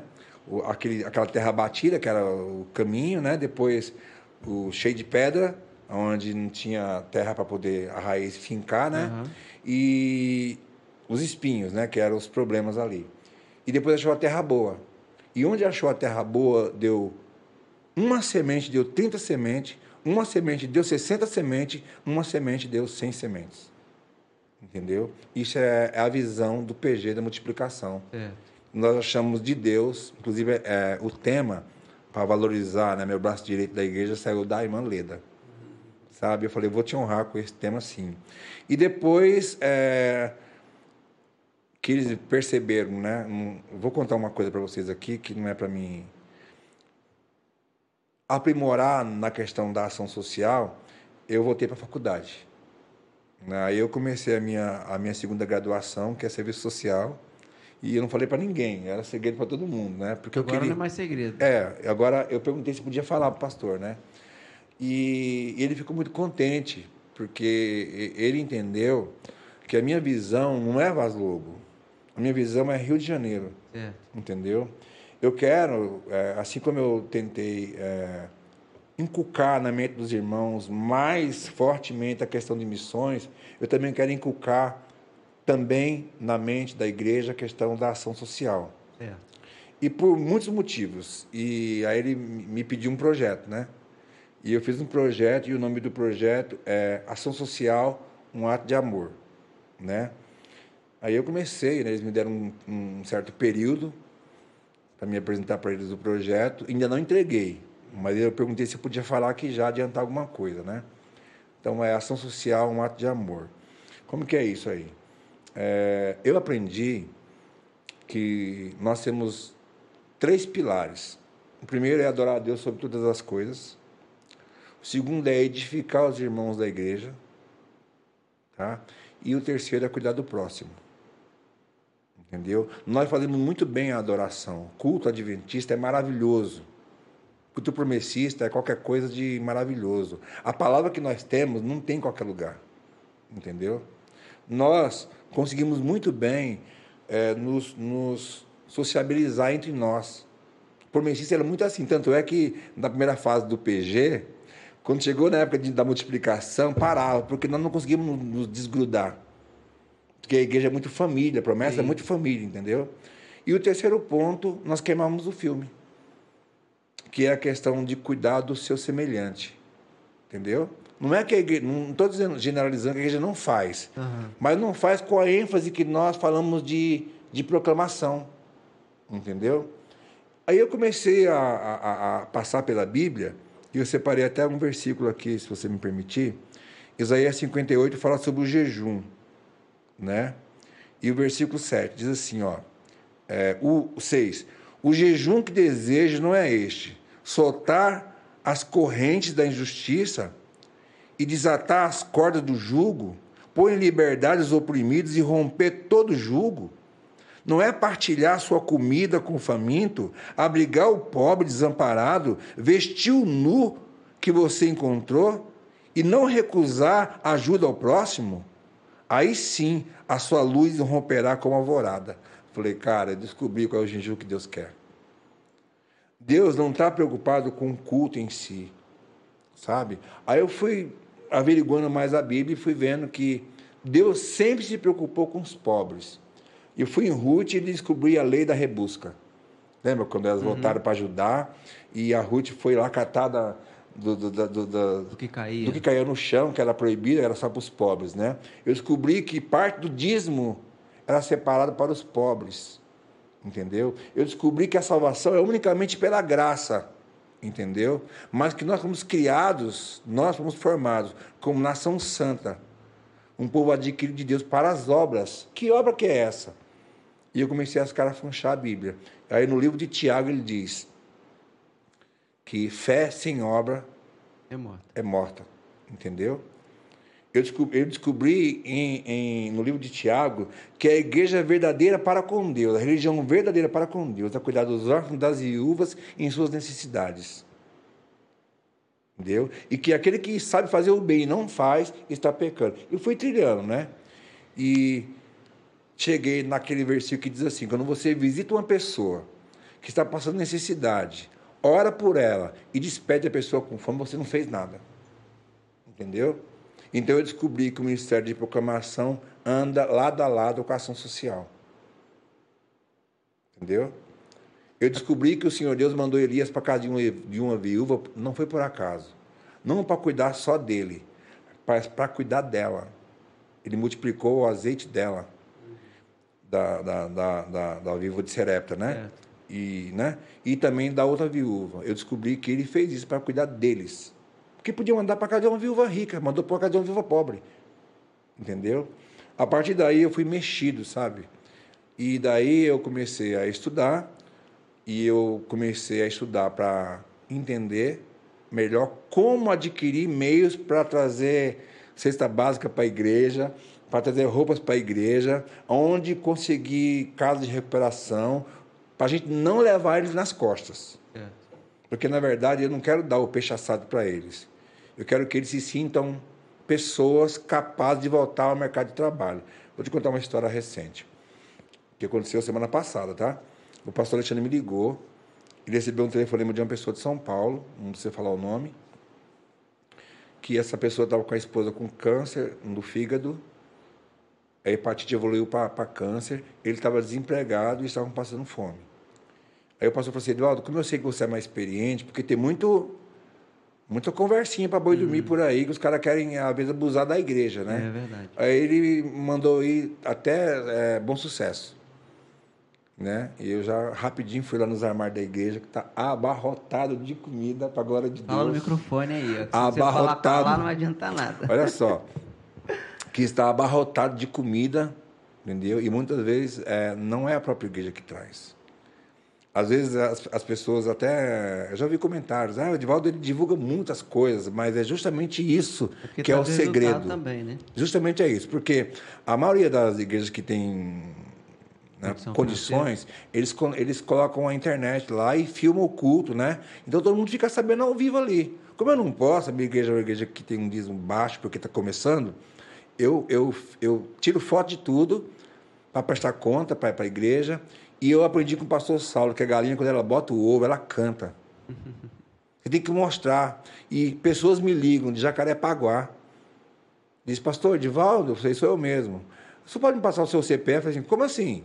Não, é que eu, eu quero fazer uma doação para a igreja. Chego lá, tem 300 reais de compra me esperando num supermercado que eu nunca vi e a pessoa não diz nem quem é. Entendeu? O outro me dá não sei quanto de café, o outro me dá não sei quanto de roupa. E, e vai parando carro na porta da igreja. Um dia eu cheguei lá na porta da igreja, tinha uma mulher com um carro, com a carrocinha atrelada, com 30 edredons para doar. Novos. Então, a igreja está ficando famosa na região. Essa semana um casal chegou lá e me, me, me levou cinco sacolas de roupas e vai voltar para levar brinquedos. Entendeu? Então é uma coisa que está acontecendo. É, eu queria, sabe, passar essa, essa ideia para a igreja com detalhes. Então, como que vai acontecer? A partir do ano que vem, eu vou me encontrar com as igrejas em distritos. Sabe? Tipo, três igrejas num lugar só, para a gente passar essa ideia, do A a Z, como é que vai ser. Uhum. Porque, às vezes, a, a pessoa ela, ela, ela tem medo de começar a fazer esse tipo de trabalho com medo da violência, porque o cara é um ex-presidiário, uhum. porque o cara é um, aqui chama cracudo, né? usa drogas, porque o cara é, é, usa bebida, porque o cara é malandro, e eles têm medo de trazer isso para dentro da, da igreja. Só que a gente vai ensinar para eles como lidar com essas pessoas, entendeu? Porque existe toda uma estratégia, é. sabe? É, é, não sei se você sabe, eu sou capelão. Eu trabalhei em, em, em Goiânia, em Rialma, eu trabalhei dois presídios lá. E muitas vezes eles querem usar você. Ah, você pode entregar esse recadinho aqui para minha ah, mãe e não é sua mãe, falar, é. entendeu? E às vezes você, na inocência, você se envolve, você participa, sabe, de coisas lá. Então, a igreja ela precisa entender como fazer missões, perder o medo de fazer missões, porque eles são seres humanos que precisam ser tratados, recebidos, sabe, e abraçados.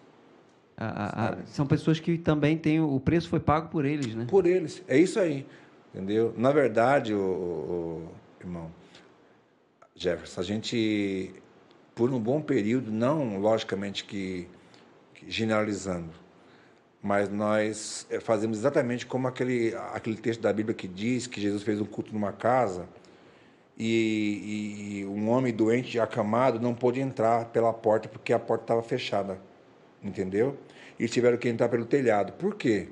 O telhado não é lugar de entrar. Entre-se pela porta, porque eles fecharam a porta para aquela pessoa. Quatro homens de fé, né? Uma cordinha com a cama levaram o homem até Cristo, entendeu? E nós somos muitas vezes esses homens que fechamos a porta para que os diferentes, os sujos, os mal cheirosos não entrem na igreja. E Cristo morreu por essas pessoas também, entendeu? E quando eu vejo eles, cara, quando eles entram na igreja fedidinhos, sabe? E saem do banheiro trocado, e a irmã, tua irmã lá, que nós ganhamos uma irmã para Cristo, ela deve estar assistindo, uma Rosemary. Eu chamo ela de Rosemary mão de tesoura, né? Que ela já chega lá, só pode cortar o cabelinho deles, ficam todos bem tratados, bonitinhos, e eles se sentem amados, abraçados, entendeu? E nós levamos eles para a casa de recuperação, e lá eles têm todo um cuidado, a igreja leva uma cesta básica para a casa de recuperação, ajuda com o que pode, entendeu? E hoje é assim, eles chegam lá, eu dou um telefonema, já consigo vaga em muitas casas de recuperação. Eu, a Leda, com o Newton, os irmãos da igreja, que são aqueles que, que têm mais envolvimento com essa área aí, porque não são todos não, tá? E a gente consegue fazer a obra de Deus acontecer, tá? É, essa, essa, você falou aí que vai ter a, vai ter esse encontro ano que vem, né? Onde você vai passar aí todo esse essa bagagem, esse essa informação que você traz. Mas é importante a gente atentar, acho que até foi o que o Wallace colocou aqui, né? O Wallace colocou aqui, cada igreja tem uma maneira de anunciar o evangelho. Isso. O serviço é o chamado histórico de Vaz Lobo em outra será a música, em outro o Ministério de Família. Isso. E é importante a gente atentar, porque é um trabalho bonito, uhum. mas que dá trabalho. Isso. Então isso. ele vai. Você, por exemplo, você é pastor de Vaz Lobo e de Teresópolis. Teresópolis, isso. É, é, ser pastor em duas igrejas uhum. e você poder dar continuidade nesse trabalho, não dá, não dá para você fazer esse trabalho num sábado e no sábado seguinte não ter. É assim, ó. É, tem que ter uma equipe muito bem é, alinhada. Alinhada, entendeu? E Deus, pela misericórdia de Deus, mandou pessoas bem que, que no começo ficaram chocados, mas depois eles entenderam, entendeu? Tem um pastor lá, eu vou citar o nome dele, porque ele está impactado, pastor Edmilson. Edmilson está impactado com aquilo ali, sabe? Ele, o, olho dele brilha. E quando eu, quando eu saio para dar assistência lá em, em Teresópolis, a igreja corre normalmente, não falta o pão, não falta o café, não falta o banho, não falta nada. Eles fazem tudo sem eu. Eu aprendi uma coisa, eu acho que você vai concordar comigo. O melhor pastor é aquele pastor que se faz desnecessário. Quando ele não está na igreja, a coisa corre naturalmente. Porque temos que fazer discípulos, é. entendeu? E ali eles sabem fazer tudinho. É, é uma das, das coisas que mais as, as pessoas precisam entender, né? Isso. Que não é o pastor que move a igreja, uhum. é a igreja é, que se move. Exatamente. Os irmãos, a O pastor é o motivador, ele é o motivador, entendeu? A, a igreja, eu vou falar uma coisa para você, acho que você vai concordar. A igreja tem a cara do pastor, entendeu? E eu, inclusive, eu queria até salientar uma coisa, porque é, eu não quero dizer que só Vaz Lobo está fazendo missões, não. Uhum. Porque eu tenho acompanhado e cada igreja, dentro da sua realidade, tem feito. Quando faz uma cesta básica para aquele irmão que está desempregado, é ação social. Vocês estão fazendo o café solidário lá, que eu já percebi, né? Uhum. Os irmãos de Mesquita, de Mesquita. Tem um café da manhã. Tem um café da manhã e já fizeram um trabalho também embaixo de um viaduto lá. Eu sei que todo mundo está, de alguma maneira, tentando se mexer. Vaz Lobo, é, é, ela, ela, ela vai ser mais ou menos na visão é, da, da região, tipo QG. Tipo QG, o quartel-general. Você sabe que nós fizemos o, o, o curso de capelania uhum. para 68 pessoas na época da, da, pandemia. da pandemia, né? É, receberam um diploma, receberam a carteirinha, onde pode entrar nos, nos presídios, tá? E toda uma preparação, não é nada assim feito de qualquer jeito, não. Tem que é. ter riqueza de detalhe. A mulher tem a roupa adequada para entrar no presídio, porque os caras estão ali há tantos anos presos, sem ver mulher, muitas vezes. Então, a mulher não pode ir perfumada, não pode ir chamando muita atenção, não pode dar muita moleza, tem que, ser, tem que ter uma postura. No hospital não pode sentar na cama, porque pode contaminar. Não pode dizer, ah, minha mãe morreu disso também. Tem que ter todo um, uma, uma, técnica, entendeu? Que a igreja, é, muitas vezes, ela, ela, ela, ela, é, ela é muito pura, a igreja muito pura, sabe, para certa, certas coisas. Então ela chega lá e, ai, irmã, minha mãe morreu disso também. Então a igreja tem cuidado no falar, em motivar a pessoa, que, que ainda que ela venha morrer, mas vai morrer motivada, é. que, com esperança pra de cima. vida, entendeu? E assim, eu tenho percebido, tenho observado que muitas, que muitas igrejas estão sendo influenciadas por Lobo. E nós temos a alegria de poder ajudar sabe? Eu falei para o pastor Evandro, falei, pastor, vocês não vão se arrepender de nos ajudar, porque eu fico feliz quando eles me ligam, sabe? O Júnior, pastor Júnior de, de, de, de Bom, Pastor, Bom Pastor, né? Foi levado muita roupa para lá, nossa. Nós ganhamos tanta roupa que só para dar para outra igreja. É. E ele tem fazendo o mesmo trabalho lá também, para chamar a atenção do bairro para a igreja, entendeu? E pessoas estão se rendendo a Cristo em vários lugar, lugares, entendeu? E a sensação é de missão cumprida. Sabe? A sensação é pouco, sabe? É uma gotinha ainda. Uhum. É o começo, né? É o começo de uma história. Porque nós não temos isso aqui, assim, oficialmente o Ministério de, de Assistência Social no Rio de Janeiro, né? Ele vai surgir, logicamente, pequeno ainda. Nós temos que inculcar isso na mente dos irmãos, porque o último versículo que eu peguei é bombástico. É bombástico ele, ele diz respeito à tua salvação ou à tua não salvação. Sabia disso? Mateus 25 está escrito bem assim: que naquele dia ele virá com miríades de anjos, tocando trombetas, e vai separar do lado direito as ovelhas e dirá, né? Entra no gozo do teu Senhor, porque tive fome, me deste de comer, tive frio e me vestiste, estive preso e foste me visitar, Estive doente e foste me visitar. Entra no gozo do teu Senhor. E ele vira para os cabritos, ou bodes de algumas versões, e diz: Apartai-vos de mim, que eu não vos conheço. Porque tive fome e não me deste comer, tive frio e não me vestistes, Tive fome, né? Tive frio, tive doente, tive preso. Quando foi que te vimos assim, Senhor? Quando não fizeste a um dos menores, a mim deixaste de fazer. Apartai-vos de mim. Então, é uma coisa séria. Sabe? A, a, a assistência social, ela não salva.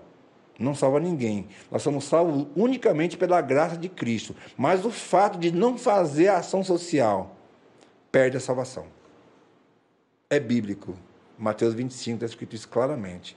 Então nós queremos alertar a igreja para um perigo grande e grave, que o assunto mais importante da igreja, logicamente, sempre será salvação. É. Mas a, a salvação é acompanhada de uma graça. E essa graça ela não é mostrada apenas com palavras, e sim com ações. Mostre-me a tua fé através seria, das obras. Seria a consequência da nossa salvação. Exatamente é, é, promover as obras. As obras. E, e, e eu, eu, aprendi, eu aprendi que o sermão ele convence, mas a atitude arrasta. Entendeu? O testemunho arrasta. E eu tenho percebido, vivido isso, entendeu? Que hoje o melhor sermão de Vaz Lobo é a atitude. Entendeu? Quando você vê Cristo é, se relacionando com aquelas pessoas, né? Pessoas que nem a samaritana, por exemplo, né? Ele fez questão, né? Como os discípulos não entendiam aquela visão ainda que os samaritanos eles eram tipo, tipo os japoneses, né? Que uhum. que fugiram da época da guerra de Hiroshima, né? Os samaritanos também fugiram, né? E, e viraram as costas para Deus, então eram mal vistos. E aquela mulher era mal vista pela sociedade porque ela tinha fama de roubar maridos de mulheres, né? E ela foi justamente meio dia buscar água lá no, lá no, no, no posto de Jacó, né? E por que, que Jesus despediu os, os, os, os discípulos para comprar pão lá na cidade? Porque eles ainda não entendiam essa visão. Eles eram, eles eram é, é, como é que é a palavra? Eles, eles usavam da segregação. Entendeu? Eles eram separativistas. Assim como Jonas era também separativista. Ele recusou a pregar o é. evangelho da salvação para os ninivitas. Não, Deus é, o, é, é, é Pai nosso, Pai meu, e não Pai nosso. E hoje nós entendemos que Ele é Pai nosso, Ele é Pai meu, é Pai daquele mendigo que está na rua, Ele quer ser Pai de todos. E Ele veio para os seus, e os seus não receberam, mas todos aqueles que o receberam, todos, entendeu? Aqueles cuidados especiais, Ele deu o poder de ser chamado Filho de Deus, entendeu? Breve nós teremos um batismo em, em Vaz Lobo. Mas Vaz Lobo está cheio de pessoas que vieram de outras, de outras denominações e que estão, já tem uma sala toda especial para eles serem. É, receber a doutrina, né? Uhum. Porque já, já são cristãos. E nós temos lá uma pessoa que faço questão de falar dela. A Débora. A Débora é uma pessoa que ela é. Ela veio do candomblé, do braço mais profundo do, do satanismo. Era casada com, com o pai de santo, Bruno, que eu respeito muito ele, tá? E ela passou em frente à igreja batista que tem lá do lado, que é uma super igreja, linda, maravilhosa igreja, linda em todos os aspectos, né? E ela passou. Uh, uh, ela separou-se do, do, primeiro esposo dela e conheceu esse, esse, esse, segundo marido dela, né? E ela seguiu a religião dele. E ela começou a se aprofundar nas uhum. trevas. E ela disse que um dia ela foi tocada por Deus. Disse, ela, os olhos dela se abriram para enxergar quão profundas eram aquelas trevas, entendeu? E ela fez um jejum de sete dias ao Deus eterno. Para ela sentir de novo aquilo que ela sentia na igreja. E Deus disse: sai para passear com a tua cachorra. Ela tem uma cachorra linda, sabe? E ela passou na frente da igreja batista e disse: É aqui, Senhor. Deus disse: Não é aí que eu quero você. Ela entrou naquele galpão, mal acabado. A diaconisa Flávia estava na porta. Ela amarrou a, a, a colina do, da cachorra na grade. na grade do portão e entrou e recebeu um abraço da irmã. Disse: Eu quero falar com o pastor. Aí eu fui lá, mais do que rapidinho, né? E ela me contou a história dela.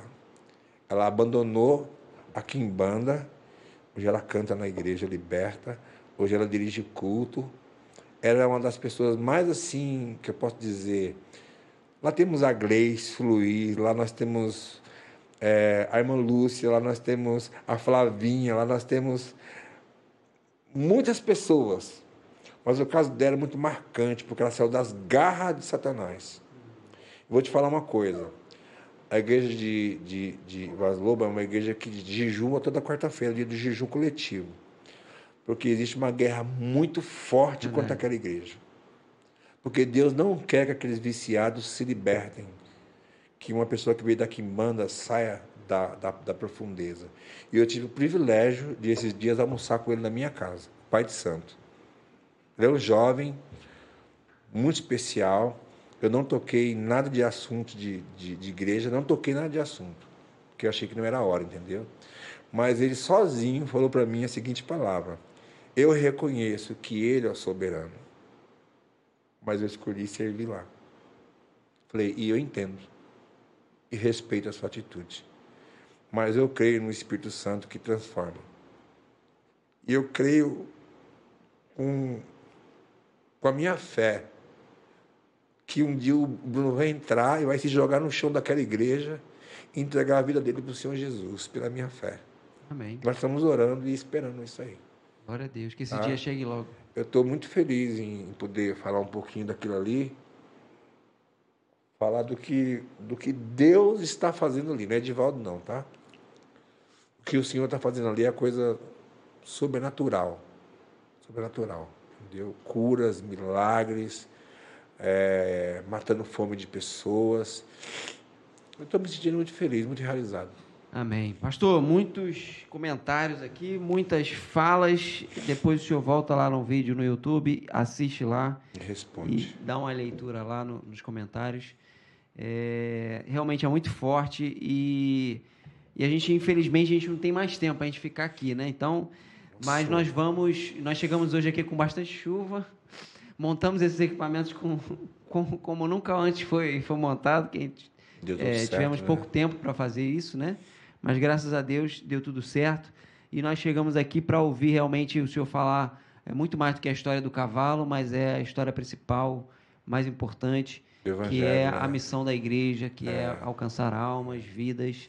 Né? E você que está aí na sua igreja, você pode contribuir, participar né? na sua igreja local, influenciando pessoas, montando um grupo. E já tem aqui o pastor Edivaldo é. como líder de proclamação e também de ação social. É. Isso. Né? E você pode ah, já começar alguma coisa. Um ato estudar. de amor. Ação social, um ato de amor. É, eu queria assim agradecer primeiramente a Deus pela oportunidade que Ele me dá de estar aqui nessa noite. Tudo para a glória de Deus, né? Quero agradecer é, pelo convite do pastor Francisco e a equipe de, de me dar de volta aí o, o Ministério de, de Proclamação, agora associado à Ação Social. E eu espero que eu faça jus né, à, à confiança deles, né? E eu quero mandar um abraço a todos, se eu, se eu não mandar aí, né? Quero mandar um abraço à minha esposa, que é minha companheira constante. Minha mulher, ela é, ela é uma benção na minha vida. Ela comprou a ideia comigo, entendeu? Ela ela fica na cozinha, cara, de manhã até a hora do almoço, preparando comida para aquele povo, para alimentar mesmo o povo. É, na verdade, ela faz na sexta-feira, né? A comida. E no sábado tá tudo prontinho. Aí cada irmão leva um prato, a gente come junto com eles lá. Eu quero agradecer a igreja de Vaz Lobo, uma igreja que está me enriquecendo muito espiritualmente. Eu quero agradecer a igreja de Teresópolis, também. É, tem pouca gente lá, mas são pessoas muito agradáveis, muito boas. E todos os irmãos que eu conheci por onde eu passei aqui no Rio de Janeiro, que também, de certa maneira, me influenciaram, né? influenciaram a fazer alguma coisa. Cada pessoa me deu uma coisa de bom, sabe? Quero agradecer. Inclusive você, né? Pela oportunidade de estar aqui. Nós já tivemos muito trabalho juntos lá em Rio das Ostras, né? E é isso daí. É isso aí. Então é isso, irmãos. É, quero agradecer a todos a participação. Compartilhe esse vídeo, irmão, é importante. Assiste aí aos, aos vídeos anteriores, Pastor Marcos Vinícius, com a história fantástica dele, é o Pastor Francisco, o Pastor Alexandre, uh, o Pastor Carla Evandro também. É, você compartilhe esses vídeos, assista e veja quanto Deus tem feito na igreja através desses poucos pastores que nós vimos até aqui, mas nós vamos continuar é, nesse projeto, né? É, até o dia 28 8, né? Até a véspera do aniversário da igreja, que vai ser no dia 29. Nós vamos continuar nesse projeto, mas nós vamos dar uma pausa agora nesse próximo, nessa próxima sexta e na outra, que já é o, a, o ano novo, né? Nós vamos fazer uma pausa. Se os irmãos não, não repararam, né? Toda sexta-feira é, nós estamos aqui em Caxias fazendo essa transmissão ao vivo, né? E tudo isso tem uma, uma questão de logística, né? Das pessoas. Eu preciso da minha equipe aqui para me ajudar né? E é, a, chega essa fase do final de ano, as, as coisas se complicam, até o trânsito, né? São 200 quilômetros para vir, mais 200 agora que eu vou voltar. E nós fazemos essa, esse projeto para que você possa ser edificado através dessa mensagem, através das pessoas, da história dos pastores, né? Para que você veja que eles são humanos, que eles carecem também da tua ajuda na igreja local, lá o braço lá para você poder trabalhar na seara do Senhor. Isso é extremamente importante que você entenda isso. E mais ainda, é claro, que a gente está fazendo tudo isso para que a gente possa conhecer um pouco da história pessoal de cada pastor e a igreja onde está envolvida nisso. E você vê a influência da igreja, a importância da igreja na vida dos pastores, né? Mas antes de serem pastores, foram na vida de pessoas que tiveram encontro com Cristo, foram transformadas e aí, num determinado momento, ouviram o chamado do Senhor e hoje servem na função pastoral mas não é só isso, né? E eu acredito, pastor Edivaldo, que muitas pessoas, elas é, que ouviram, né, é, esses sete episódios aqui, elas sentem impacto no coração. Com certeza. E com certeza. alguns jovens, inclusive, que eu já recebi algumas em, em conversas particulares, né, é, ouvem o chamado de Deus para o pastorado, mas não sabem como começar, não sabem é, por onde é, iniciar alguma coisa. A ideia aqui é causar sede mesmo. Né? E, e que você possa ser impactado não só pelo chamado pastoral, mas pelo chamado na obra da igreja local, é, ajudando cada dia mais a tua igreja a crescer. E o mais importante é que vidas sejam alcançadas, que foi a mensagem principal que nós falamos aqui Certo. hoje. Que você possa refletir nisso. E nós voltamos no dia 7 de janeiro, nós retornaremos aqui que você possa orar por esse projeto, que você continue orando pela Igreja do Senhor. Dia 29 de janeiro, nós estaremos unidos ali em celebração, em adoração ao nosso Senhor. Prepare a sua caravana, separe aí, chame pessoas, convide pessoas, leve visitantes, irmão. Leve visitantes, leve ônibus, leve van, mas leve o máximo né? que você puder de pessoas para que elas possam ali não apenas celebrar os 90 anos de uma igreja, mas que elas possam ali ter um encontro com o Senhor, sejam impactadas, transformadas pela presença do Senhor ali naquele lugar. Que Deus te abençoe. Obrigado aí, pastor Edivaldo. Obrigado. Olha, eu quero só deixar aqui. Não esqueço, né, uma palavra que o pastor pediu para mim falar. Já vamos se preparando, né, que no ano que vem nós vamos nos, nos, nos encontrar em, em distritos, né, para falar sobre uma semente em suas mãos, né? O, debaixo do guarda-chuva Missão, Missão Brasil, né? Vai ter esse, esse braço aqui chamado Uma Semente em Suas Mãos, que de uma semente vai se multiplicar. E a ação social, um ato de amor, né? Vamos começar a trabalhar mais isso. É isso aí. A proclamação e, o, é, e a ação social vão andar juntas aí, que você possa estar atento, con, con, converse com o seu pastor e que Deus possa nos ajudar e nos direcionar poderosamente para cumprirmos a missão que Ele nos Amém. delegou. Glória a Deus. Amém? Obrigado. Que Deus te abençoe até dia Obrigado. 7 de janeiro. Enquanto isso, você vai compartilhando os vídeos e assistindo. E que Deus te abençoe. Um abraço a todos. Obrigado. Pai Senhor.